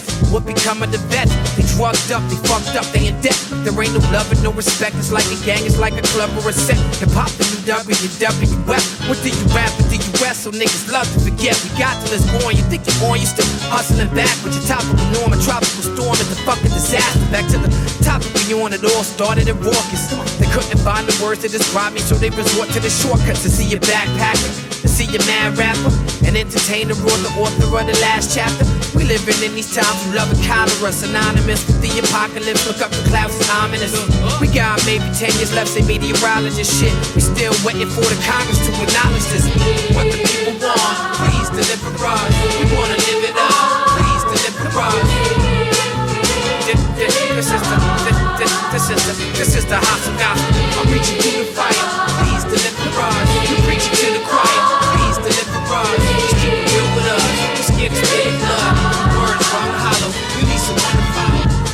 You ain't promised tomorrow, so get your paper up.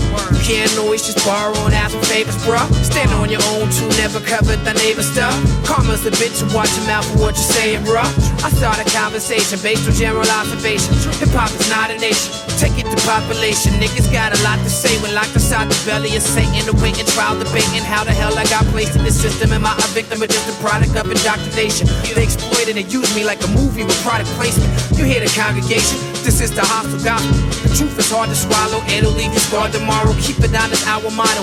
These niggas keep it bottled. I'm the writer who reached the fighters like speeches by custom model. DJs at the final like fuck Serato. Supplies ride around the block in the custom models. Ballin' like the lotto. You know who the cleanest is. A nigga keep it rich with the stitch and greedy genius is. I'm not a hipster, but I flip it like a sneaker pimp. Expose the game, treat it like a bitch. Smack fire out these hoes cause they snitch. Wives while I plead the fifth. Can't trust a soul in this biz. Be careful who you eating with and sleeping with, and also who you cheaping with. You never know they might have added in secret ingredients. What the people want, please deliver us. We wanna live it up, please deliver us. This, is the this, this, this is the this is the hostile gospel. I'm reaching through the fire, please deliver us. You preaching to the choir,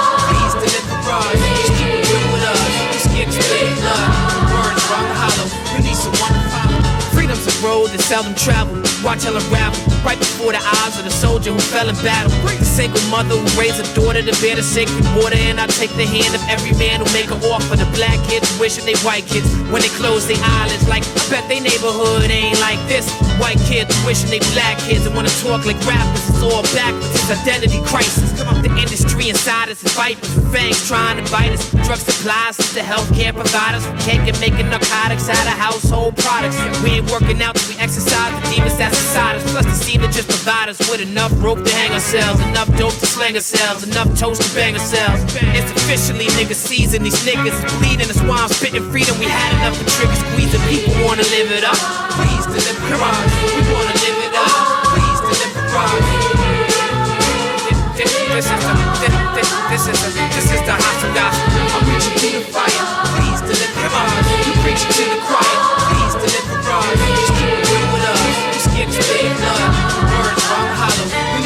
These trying days and times, all I need is to be free. I can't do it on my own.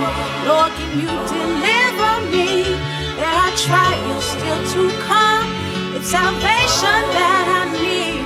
So I'm reaching to the sky. Lord, can you deliver me?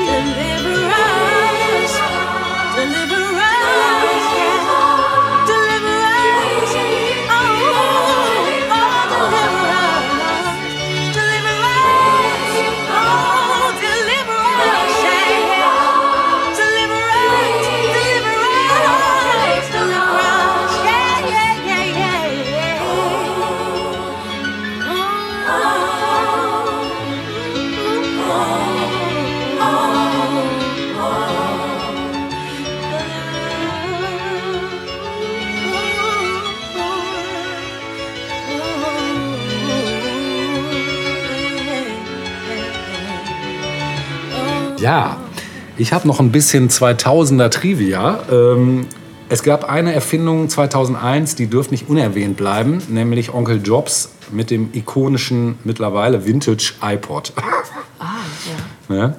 Dieser wurde übrigens von Stanley Kubrick inspiriert und eroberte die Musikwelt im Sturm. Mit dem Gerät kann man Musikvideos, Videopodcasts, Pixar-Kurzfilme und beliebte Fernsehsendungen abspielen. Hm, Kinder und Jugendliche und Erwachsene aller Welt wollten jene neue iPod-Generation in die Finger bekommen. Mit der Einführung von iTunes wurde zudem dann auch noch die Musikwelt komplett erneuert und die CD wurde nach und nach ersetzt. Wann, wann kam denn der Blackberry eigentlich? Der war doch auch eine Zeit lang. Ja, das muss auch in 2000ern Doch, gewesen ja? sein. Ja, ne? Ja. Hatte aber gar nicht so einen langen Run, ne? Nee, Also- auch hier in Deutschland nicht so, ne? Nee, Eher so nee, Amiland, stimmt, ne? genau. Mhm. Ja, was kam noch? 2005, na, na, na? YouTube. Ah ja. Ah, genau, stimmt, das hatten wir, glaube ich, auch schon mal. Genau, hatten wir schon mal erwähnt, kurz. ne? Genau. Die Plattform gilt als Vorreiter von neuen Video-Apps, wie zum Beispiel jetzt TikTok und Co. Und wer weiß, ob es die sozialen Medien ohne die Einführung von YouTube heute überhaupt geben würde. Ja, dann gab es noch eine schlimme Sache, nämlich eine der schwersten Momente Anfang der 2000er war der tragische und viel zu frühe Tod der R&B-Sängerin Alia. Ja, Flugzeugabsturz. Ja, ne? genau. Die starb bei einem Flugzeugabsturz nur wenige Meter von der Landebahn auf den Bahamas. Die wurde gerade mal 22 Jahre alt. Ja, die war auch gut. Die war super, ja. Und dann kommen wir noch zu einem, ja, wie sagt man denn, eigentlich so frühen Social Media Ereignisse. Wir haben es schon ein paar Mal angerissen. Die Rede ist von MySpace. Ah ja, Genau, MySpace war mehrsprachiges, werbefinanziertes soziales Netzwerk, das seinen Nutzern ermöglichte, kostenlose Benutzerprofile mit Fotos, Videos, Blogs, Gruppen und so einzurichten. Ursprünglich war MySpace ein Anbieter für kostenlose Datenspeicherung im Internet. Erst im Juli 2003 gründete Tom Anderson die Community unter dem gleichen URL. Das Unternehmen wurde im Juli 2005 vom Medienkonzern News Corporation für 580 Millionen US-Dollar gekauft. Ja, das verzeichnete zu Beginn ein Benutzerwachstum von bis zu 230.000 neuen Mitgliedern pro Tag. Und die 100 Millionen Dollar Marke wurde am 9. August 2006 durchbrochen.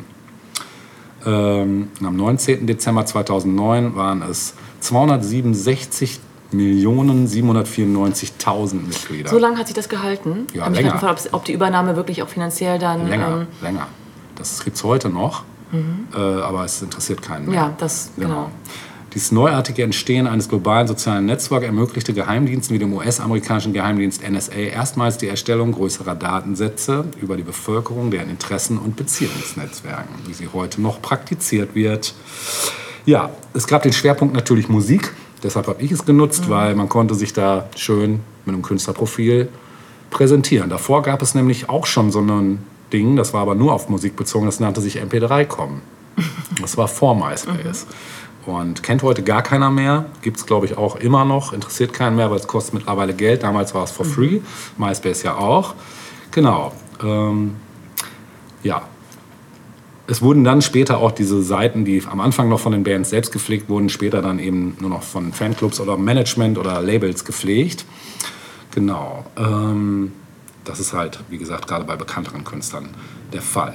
Äh, es gab ein paar sehr coole äh, Dinge, die man da machen konnte. Man konnte Tour-Dates announcen, man konnte ähm, Bilder hochladen, man konnte Clips hochladen, man konnte natürlich Musik hochladen, man konnte sich in Gruppen organisieren und man konnte sich mit Leuten anfreunden und auch mit denen in Kontakt treten. Das war sicherlich eine der coolsten ähm, Funktionen. Ja, 2008 kam dann der Hauptkonkurrent Facebook und der hat leider das Ding relativ schnell platt gemacht, ähm, kann man wirklich sagen. Ähm, heute ist es auch weniger relevant, weil eben Streamingdienste wie Spotify und sonstige eben so eine Plattform nicht mehr nötig machen Ja. in dem Sinne. Was schade ist, weil Spotify natürlich auch ein riesen Monopolist ist. Und das persönlich vielleicht auch ein bisschen fehlt. ne? Also auch Richtig, die persönliche genau. Darstellung. Genau. Ja, du kannst dich darstellen, aber du kannst halt jetzt nicht mehr so ohne weiteres mit anderen in Kontakt Ja. treten. Ne, das fand ich, war für mich immer so der Hauptgrund, das zu machen, weil man einfach schnelle Interaktionen hatte mit anderen Leuten oder mit anderen Musikern. Genau. Seit Ende 2012 äh, gibt es einen Relaunch von MySpace. Interessiert niemanden mehr so richtig. Ne? Genau. Ja, Kritik an MySpace gab es aufgrund verschiedener Probleme mit Barrierefreiheit, Sicherheitslücken, gefälschten Profilseiten von Prominenten, Verbreitung von Drohungen, Spam, Freundschaftsanfragen zu Werbezwecken und anderem. alles, man was wir heute alles auch haben. ne? Genau. Genau. Das wurde da, da wurde da der Weg mit geebnet. Genau. Ähm, in Internet-Marketing-Foren werden MySpace-Profile mit tausenden Kontakten verkauft, um es Spammern zu ermöglichen, Kosten äh, günstig sogenannte Bulletins an alle Freunde zur selben Zeit zu verschicken, also so Sammelmails. Ne? Genau. Ja, Ende März 2006 wurden rund 200.000 Benutzerseiten aufgrund allzu freizügiger Darstellung und anderer Gründe gelöscht. Ähm, Kritik äußerte sich auch noch im Fall von sexuellem Missbrauch nach Kontaktanbahnung über das Portal. So wurde MySpace als ein Jagdgrund für Pädophile bezeichnet. Äh, aber auch von potenziellen jugendlichen Amokläufern, die zum Beispiel ihr Waffenarsenal präsentierten, sowie von Drohungen gegen Lehrer, Mitschüler und Schulen wurde berichtet. Genau, bei Löschung von Accounts wird in der Regel lediglich eine Standard-E-Mail verschickt und den Benutzern wird kein konkreter Grund genannt. Das ist auch geil, weshalb den Unternehmen vorgeworfen wird, willkürlich oder aus weltanschaulichen Gründen Accounts zu löschen. Genau. Mm, ja, Kritik gab und gibt es auch von Nutzern von MySpace aufgrund der Umstellung des Designs und damit verbundenen Verlust vorher von Nutzer mühsam zusammengestellter Informationen. Genau, das war dann auch nochmal so ein Ding. Ja, das dazu. Ähm, ein Musikstück möchte ich spielen, was gerade thematisch extrem gut passt. Das ist, äh, wir haben noch keinen Drum and Bass gehabt in dieser Sendung, deshalb kommt jetzt Drum and Bass von dem britischen Drum and Bass Künstler und DJ John B, der ein eigenes Genre erschaffen hat Mitte der 2000er. Das nannte er Electro Step. Und wir hören jetzt von John B. I've been stalking you on MySpace. Viel Spaß damit. X crushed love hard sex X. I really like your pictures. We're into all the same bands. So cool.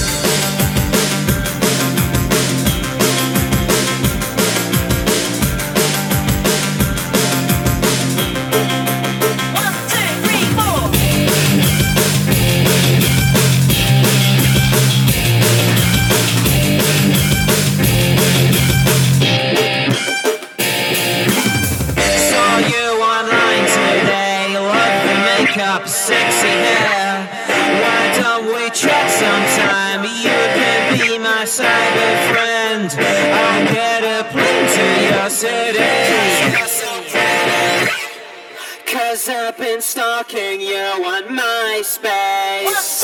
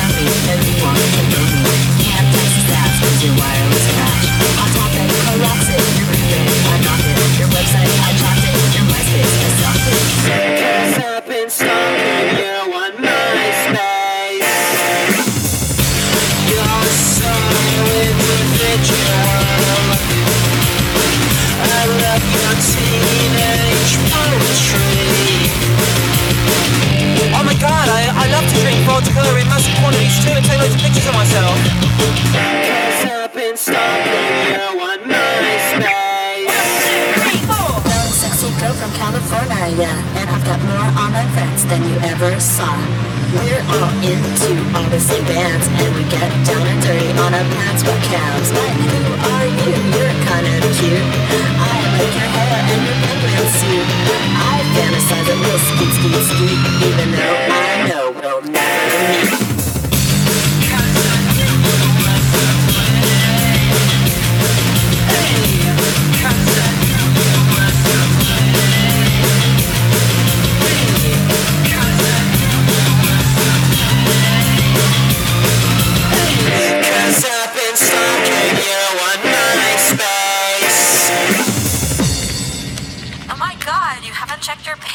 Like a whole day. Ja, habe ich dich auf MySpace gestalkt.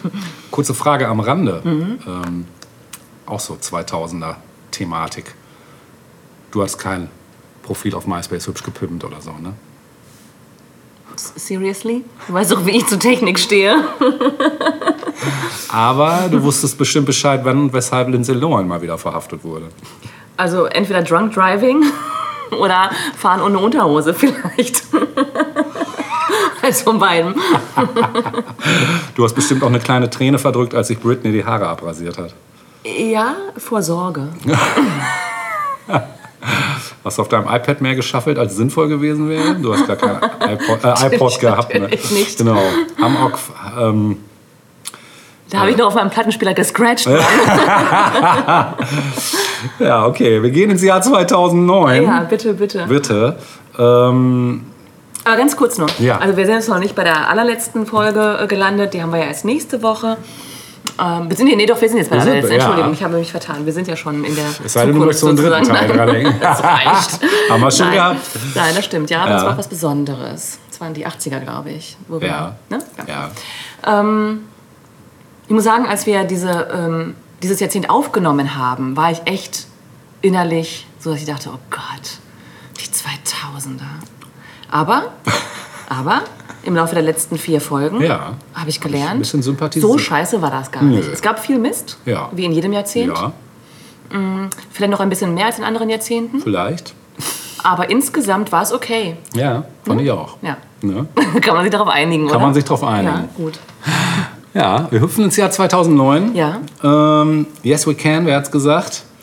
Mr. Obama. Richtig. Und was sie alles konnten, die Amis. Ja. Am 15. Januar schafft es der Pilot der US Airway Flugs 1549 Chesley B. Sullenberger, Ja, das weiß ich noch. die Maschine nach einem Vogelschlag auf dem New Yorker Hudson River zu wässern. Wurde auch verfilmt. Ja, Ne? habe ich nicht gesehen. Auch nee. nicht.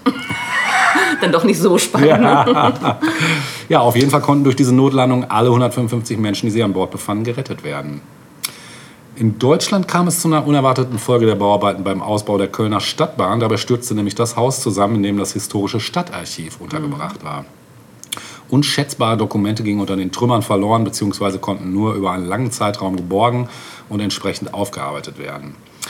Eine architektonische Meisterleistung hingegen war die Vollendung des höchsten Wolkenkratzers der Welt. Dieser, dieses höchste Bauwerk, der Burj Khalifa, steht in, Dubai. richtig, hat eine Höhe von 828 Metern. Ja, und im Sommer wurde die Welt von der Nachricht erschüttert, dass der King of Pop unerwartet gestorben Stimmt. war. Das hätten wir eigentlich auch noch mal Das war krass. Propofol. Ja. In seinem ersten Jahr als US-Präsident gab Barack Obama für seine außergewöhnlichen Bemühungen in Sachen internationale Dimo- Diplomatie, Diplomatie und Zusammenarbeit zwischen den Völkern den Friedensnobelpreis. Ja, höchst umstritten. Ja, höchst umstritten, Ja. auch bei ihm selbst. das stimmt, ja. Ich glaube, er hätte es am liebsten nicht angenommen. Ja. Was willst du machen, ne? Ja, im Januar. äh, Slowakei äh, hat den Euro eingeführt als 16. EU-Land. Außerdem im Januar. Norwegen macht die gleichgeschlechtliche Ehe möglich. Im März, beim plötzlichen Einsturz des Stadtarchivs, habe ich schon gesagt, ne? äh, Ursache ist halb klar. Ähm, außerdem im März in Winnenden an der Albertville Realschule äh, hat ein 17-jähriger Schüler bei einem Amoklauf 15 Menschen umgebracht. Elf Menschen erlitten Verletzungen, teilweise schwer. Im April, neue Mitglieder der NATO wurden die Länder Albanien und Kroatien. Außerdem im April. In den italienischen Abruzzen rund um die Stadt L'Aquila kamen bei einem Erdbeben der Stärke 6,3 299 Menschen um. Im Mai in der russischen Hauptstadt Moskau wurde der Eurovision Song Contest ausgetragen. Würde heute auch nicht mehr passieren. Im Juni ähm, vom Automobilkonzern General Motors wurde Insolvenz, Insolvenz angemeldet. Insolvenz angemeldet.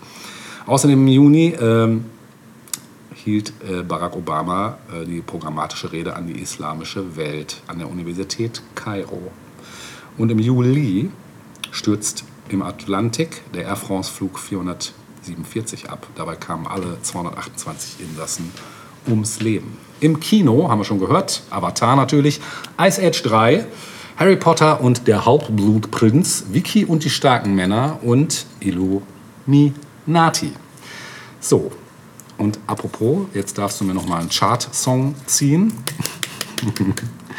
Mach keinen Freude Fehler. ist groß, ja. Der Druck ebenso, ne? ja, scheiße.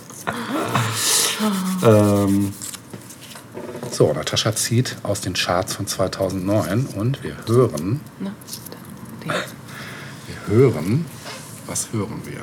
Nummer 6. Nummer 6. Ja. Nummer 6. Ist er denn, du hast 9? Nee, 6, das ist richtig. Dann hören wir Heiß und Kalt von Frau Perry.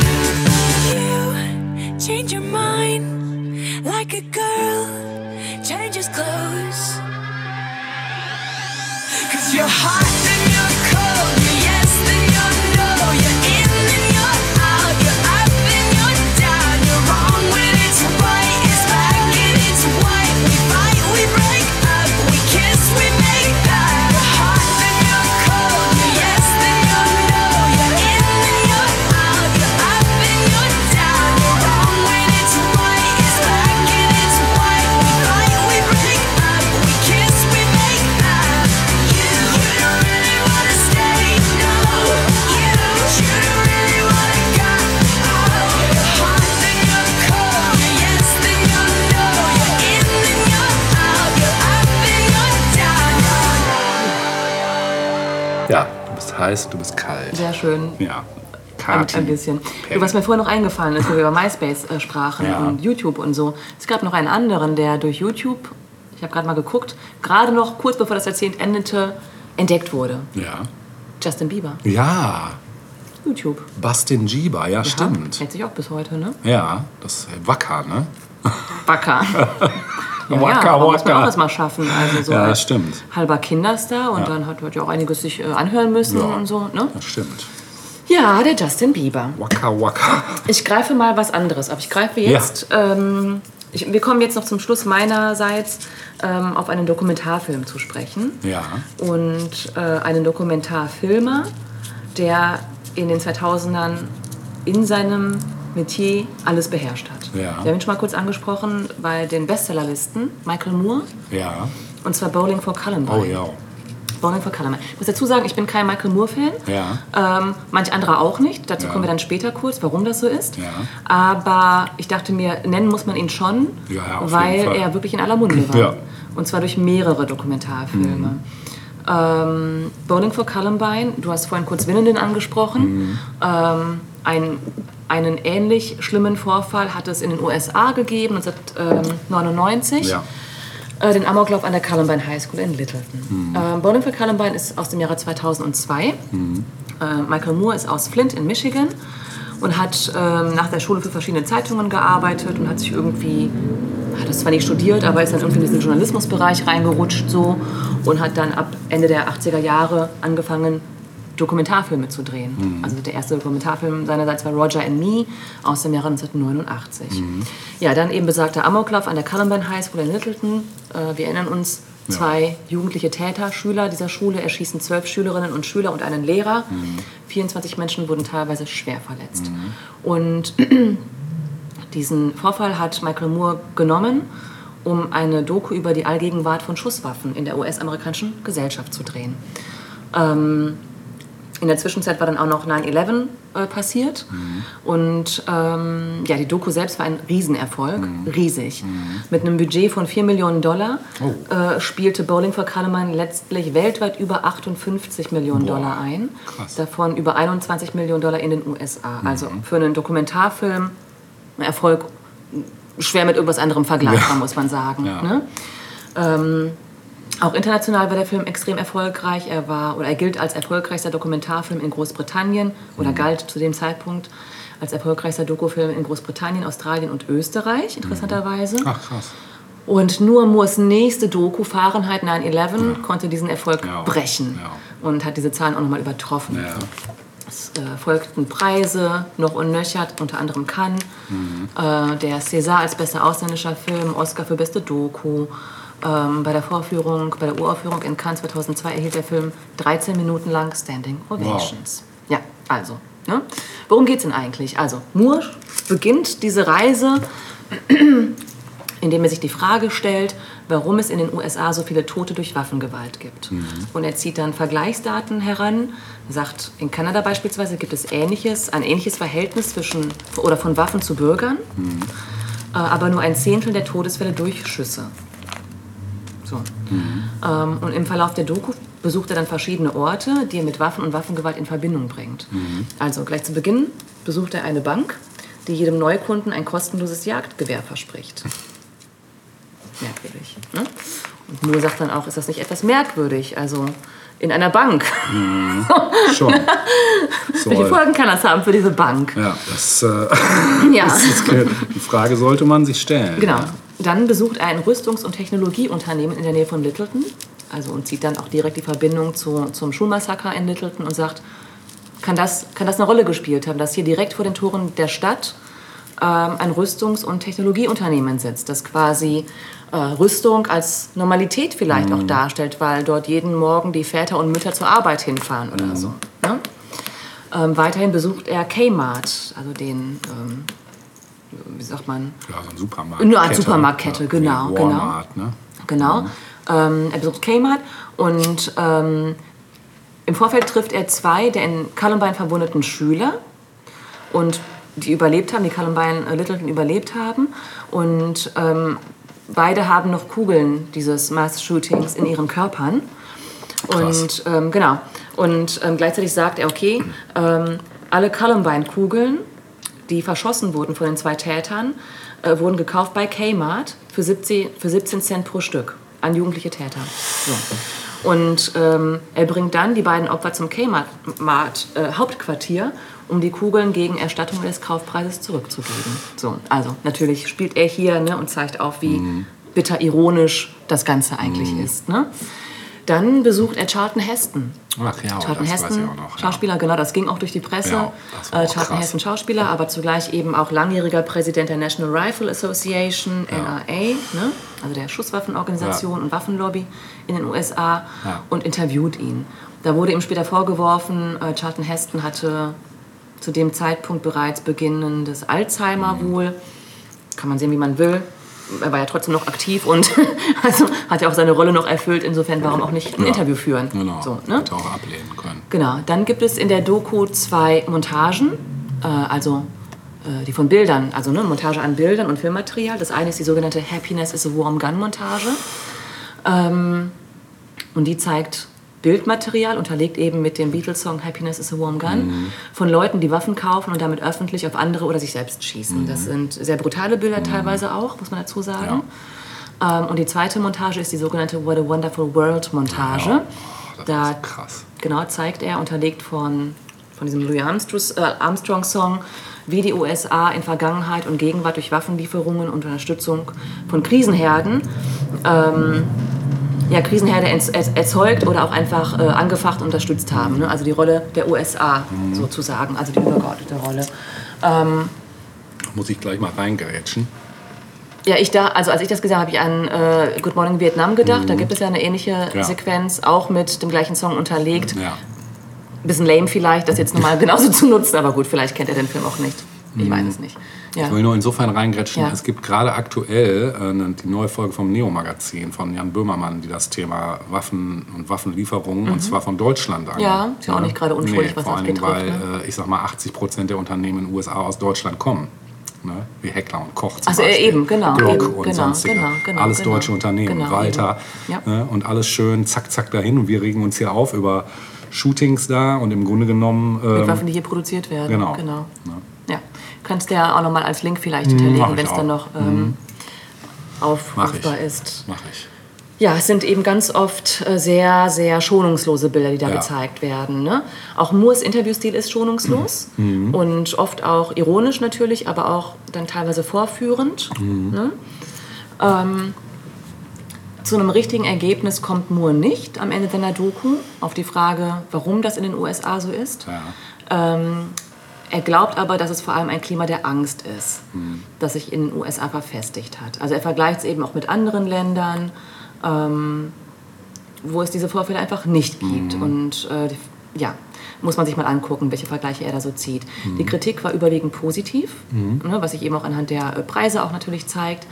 Ähm, gab aber auch Leute, die nicht ganz so begeistert waren. Zum Beispiel habe ich hier rausgesucht, ähm, Peter Bradshaw vom Guardian schrieb, schrieb eben direkt nachdem er das gesehen hat, beide Aufführungen, die ich besucht habe, endeten mit inbrünstigem Applaus und einer großen Anzahl ernsthafter Europäer, jetzt kommen wir ein bisschen auf dich zu sprechen, was du vorhin gesagt hast, die zurück ins Foyer strömten und ihre Entschlossenheit verdoppelten und verdreifachten, niemals der amerikanischen Praxis zuzustimmen, den nächsten McDonalds mit Kugeln zu besprühen, bevor man die Waffe auf sich selbst richtet. Sie sehen aus wie die kultivierten Filmfans, die äh, die, die schießwürdigen Filme von Tarantino und Ford bewundern. Also ein bisschen diese Doppelmoral. Ne?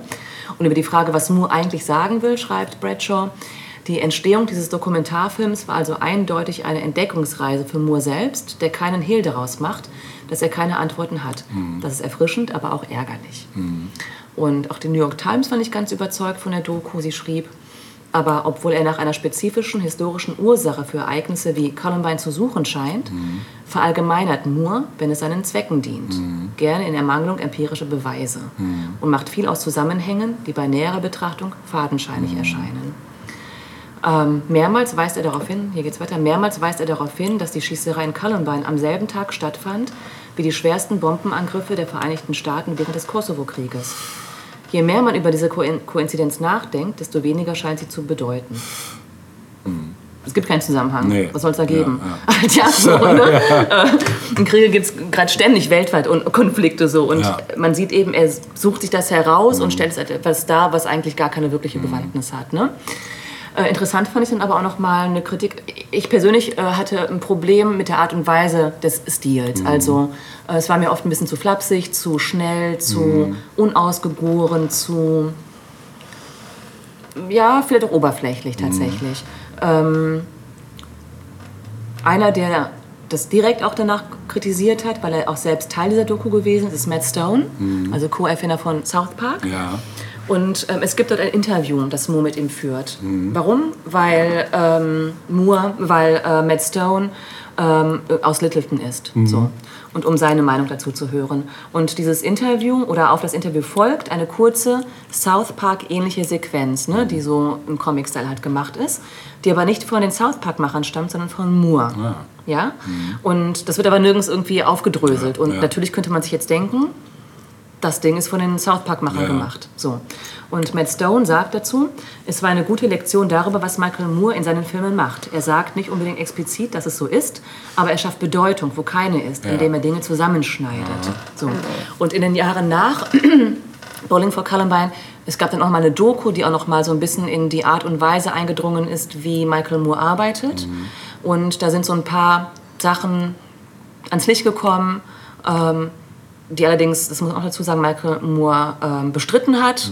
Somit kann man jetzt nicht so wirklich sagen, was stimmt, was nicht. Aber mm, wo dann vielleicht klar wurde, dass an einigen Stellen er auch ein bisschen manipuliert hat, Szenen nachgestellt hat, Sachen weggelassen hat, sie aber anders dargestellt hat und so. Journalistisch Schwierig. ja, schwierig, Ja. schwierig. Ne? Wie gesagt, er selbst bestreitet dies, insofern kann man da jetzt nicht wirklich sagen, was stimmt, was stimmt nicht. Ja. Ne? Aber ich dachte mir, das Ding ging so durch die Decke. Michael Moore war so ein Name in den 2000ern. Ja, das stimmt. Und gerade als Dokumentarfilm ist das nun wirklich nicht einfach, sich da so einen Namen zu machen, muss Ja. man sagen. Also Ja. offenbar hat es irgendwie einen Nerv getroffen. Ja, ja hat es Ne? definitiv. Und die Themen sind natürlich extrem wichtig, die er angesprochen hat. Also Ja. Waffenkultur, 9-11 war auch nochmal das Thema Terror irgendwie wichtig. Dann hat er, glaube ich, das Gesundheitssystem irgendwann Ja. auch nochmal unter die Lupe genommen, das amerikanische und so. Also Fast greift- Food, glaube ich, Ja, ne? richtig, genau, genau. Das heißt, er greift schon wichtige und interessante Ja. Themen auf, nur mit der Umsetzung ist es halt ein Ja, bisschen, aber naja. manchmal so ein bisschen. Ne? Genau. Okay, ähm, ich wollte das Ganze nochmal abschließen, nochmal mit einem Hip-Hop-Stück. Ja. Und zwar ähm, in der vorletzten oder vorvorletzten Folge der 2000er äh, habe ich Young Jeezy gespielt Ja. äh, mit ähm, My President, President is is Black. Black. Genau. Und es war eben auch einfach eine extrem aufregende Zeit, dieser, dieser ganze Vorwahlkampf mit Obama und so. Und es gab einen anderen ähm, guten, fantastischen Rapper, der sich, äh, dieses, ähm, der sich das Thema eben auch nochmal gegriffen hat, nämlich Nas. Ah. Und Nas hat ja auch in den 2000ern unglaublich tolle Sachen rausgehauen. Also auch zu dem könnte man einen eigenen Beitrag liefern. Haben wir jetzt nicht gemacht, aber Kommt vielleicht noch. Vielleicht irgendwann nochmal. ähm, der hat auf seinem grandiosen Album Untitled ein Stück gehabt mit dem Namen Black President Ja. von 2008. Und das Ding ist äh, vor der Wahl äh, erschienen. Also ich glaube, genau, 2008 ist Obama gewählt worden, also davor ist es erschienen. Ja. Ähm, und wir erinnern uns, ähm, du hast es vorhin auch genannt, der Wahlspruch Yes We Can. Ähm, das kommt darin vor. Zum anderen ähm, nutzt er ein Sample von Tupac Shakur. Ah. Ja, was wir vielleicht auch alle wiedererkennen. Ja. Und was ich auch nochmal interessant fand, während Young Jeezy mh, völlig einfach nur Young Jeezys Song war sehr von Euphorie getrieben so. Nas ist ein etwas nachdenklicherer Typ so vom Grundsatz und ähm, das heißt sein Song ist durchaus hoffnungsvoll, aber auch ein bisschen von Zweifeln durchzogen, ob, ob Obama als Präsident auch wirklich all das äh, halten wird, was er versprochen hat. Ja. Hat er, hat er nicht. Wir wissen es inzwischen, so, nicht so ganz vielleicht. Ne? Ja. Ähm, entsprechend hören wir jetzt Nas mit Black President. Ja, nice. Nice, nice. Although it seems heaven sick, we ain't ready to have a black president. Although it seems heaven sick, we ain't ready to have a black president. Yes, we can change the world. Change the world. They said. Although it seems heaven sick, we ain't ready to have a black president. Although it seems heaven sick, we ain't ready to have a black president. Yes,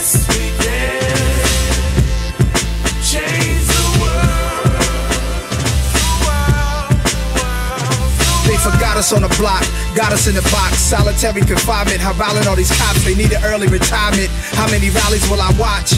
I ain't got it in me to march, I gotta send me to spark. The games in the drought, public housing projects, cooking up in the Pyrex, my set, my click. Either getting money or running from homicide trial as if they ain't died yet. Trying to be rich, still I'm pledging allegiance. A predicate felon, a ghetto leader, lending my poetical genius to whoever may need it. I bleed this from Queensbridge, now living with my feet up, never defeated. So a president's needed. You know these colored folks and Negroes hate to see one of their own succeeding. America surprised us, a little black man got us. Uh. Although it seems heaven sick, we ain't ready to have a black president. Although it seems heaven sick, we ain't ready to have a black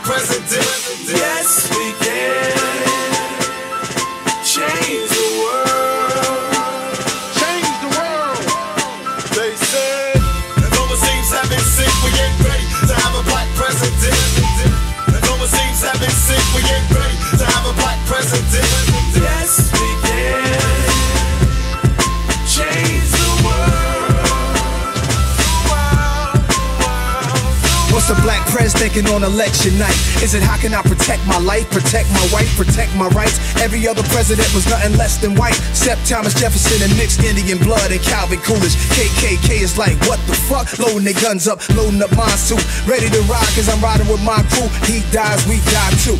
Yeah, but on the positive side, I think Obama provides hope and challenges minds of all races and colors to erase the hate and try to love one another. So many political snakes, we in need of a break. I'm thinking I could trust this brother. But will he keep it way real? Every innocent nigga in jail gets out on the pill. When he wins, will he really care still? I feel. Though it seems heaven sick, we ain't ready to have a black president. Though it seems heaven sick, we ain't ready to have a black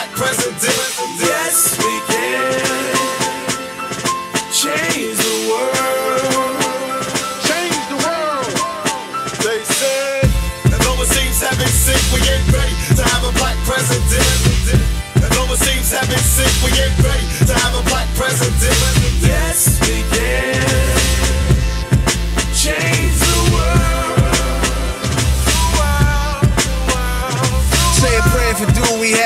You ain't right, Jeremiah wrong. Pastor in love with a slave master. Silly yours, USA most brave rapper. Jesse Carjacker, Uncle Tom kidnapper. Ask around Bentley Coupe off the Richter. Bitch called life, I pimped. War, politics, politics, clan shooter. Deacon for defense, progress producer. Nothing on the stove, a survival booster. Gotta do what we gotta do. We ain't got no governors coming through to help. Anything we need done, we gotta do for self. New improved JFK on the way. It ain't the 60s again. Niggas ain't hippies again. We ain't falling for the same trap standing on the balconies where they shot the king at. McCain got apologies. Ain't nobody hearing that. People need honesty. And though it seems heaven sick, we ain't ready to have a black president. And though it seems heaven sick, we ain't ready to have a black president. Yes, we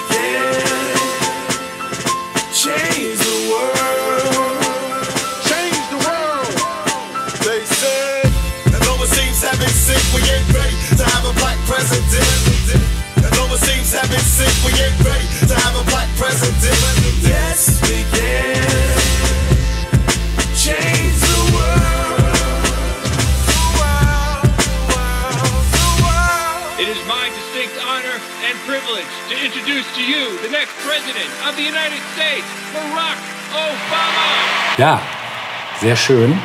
Ich möchte noch mal am Ende dieser zweiten Teil des Addendums und auch Ende unserer 2000er Folge insgesamt noch mal eine Lanze für Australien brechen, wie ich das schon im ersten Teil des Addendums gemacht habe und eine weitere australische Band Tribut zollen, die weltweit durchgestartet ist im Jahr 2007.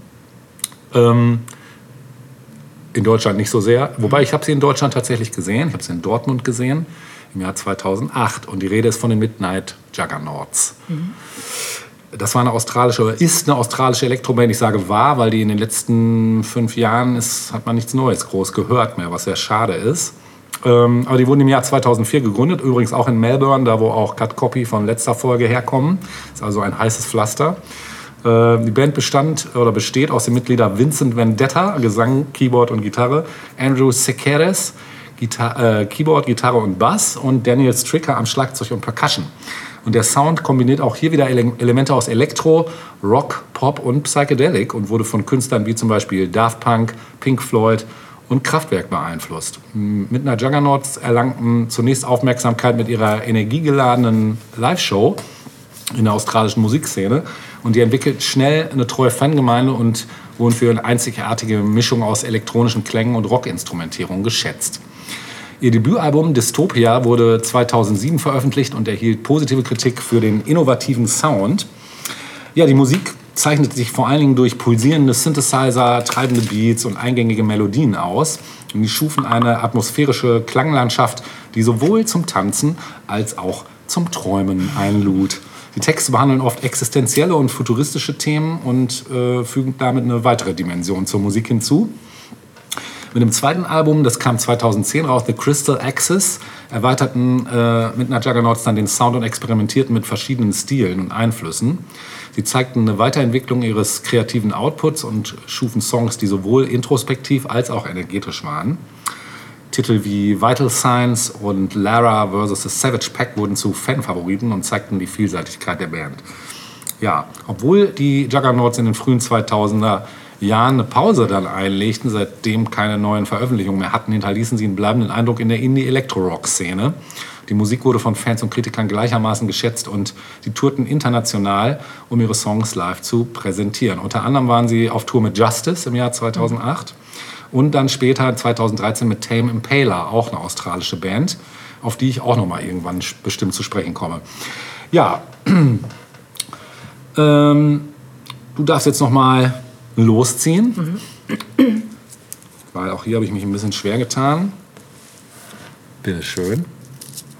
So klein. Eins. Nummer eins, sehr schön. Dann hören wir einen meiner persönlichen Favorites vom ersten Album, nämlich den Titel Shadows. Und wir können uns schon verabschieden dann. Mhm. In die ne? Schatten. Wir verziehen uns in die wir Schatten. verziehen uns in die Schatten. Ja. Das passt auch gut zum Text. genau. Und sagen auf Wiedersehen. Bis zum nächsten Mal, wenn es wieder heißt. wenn es wieder heißt, tausend Jahre. Kultur. Tschüss. Tschüss.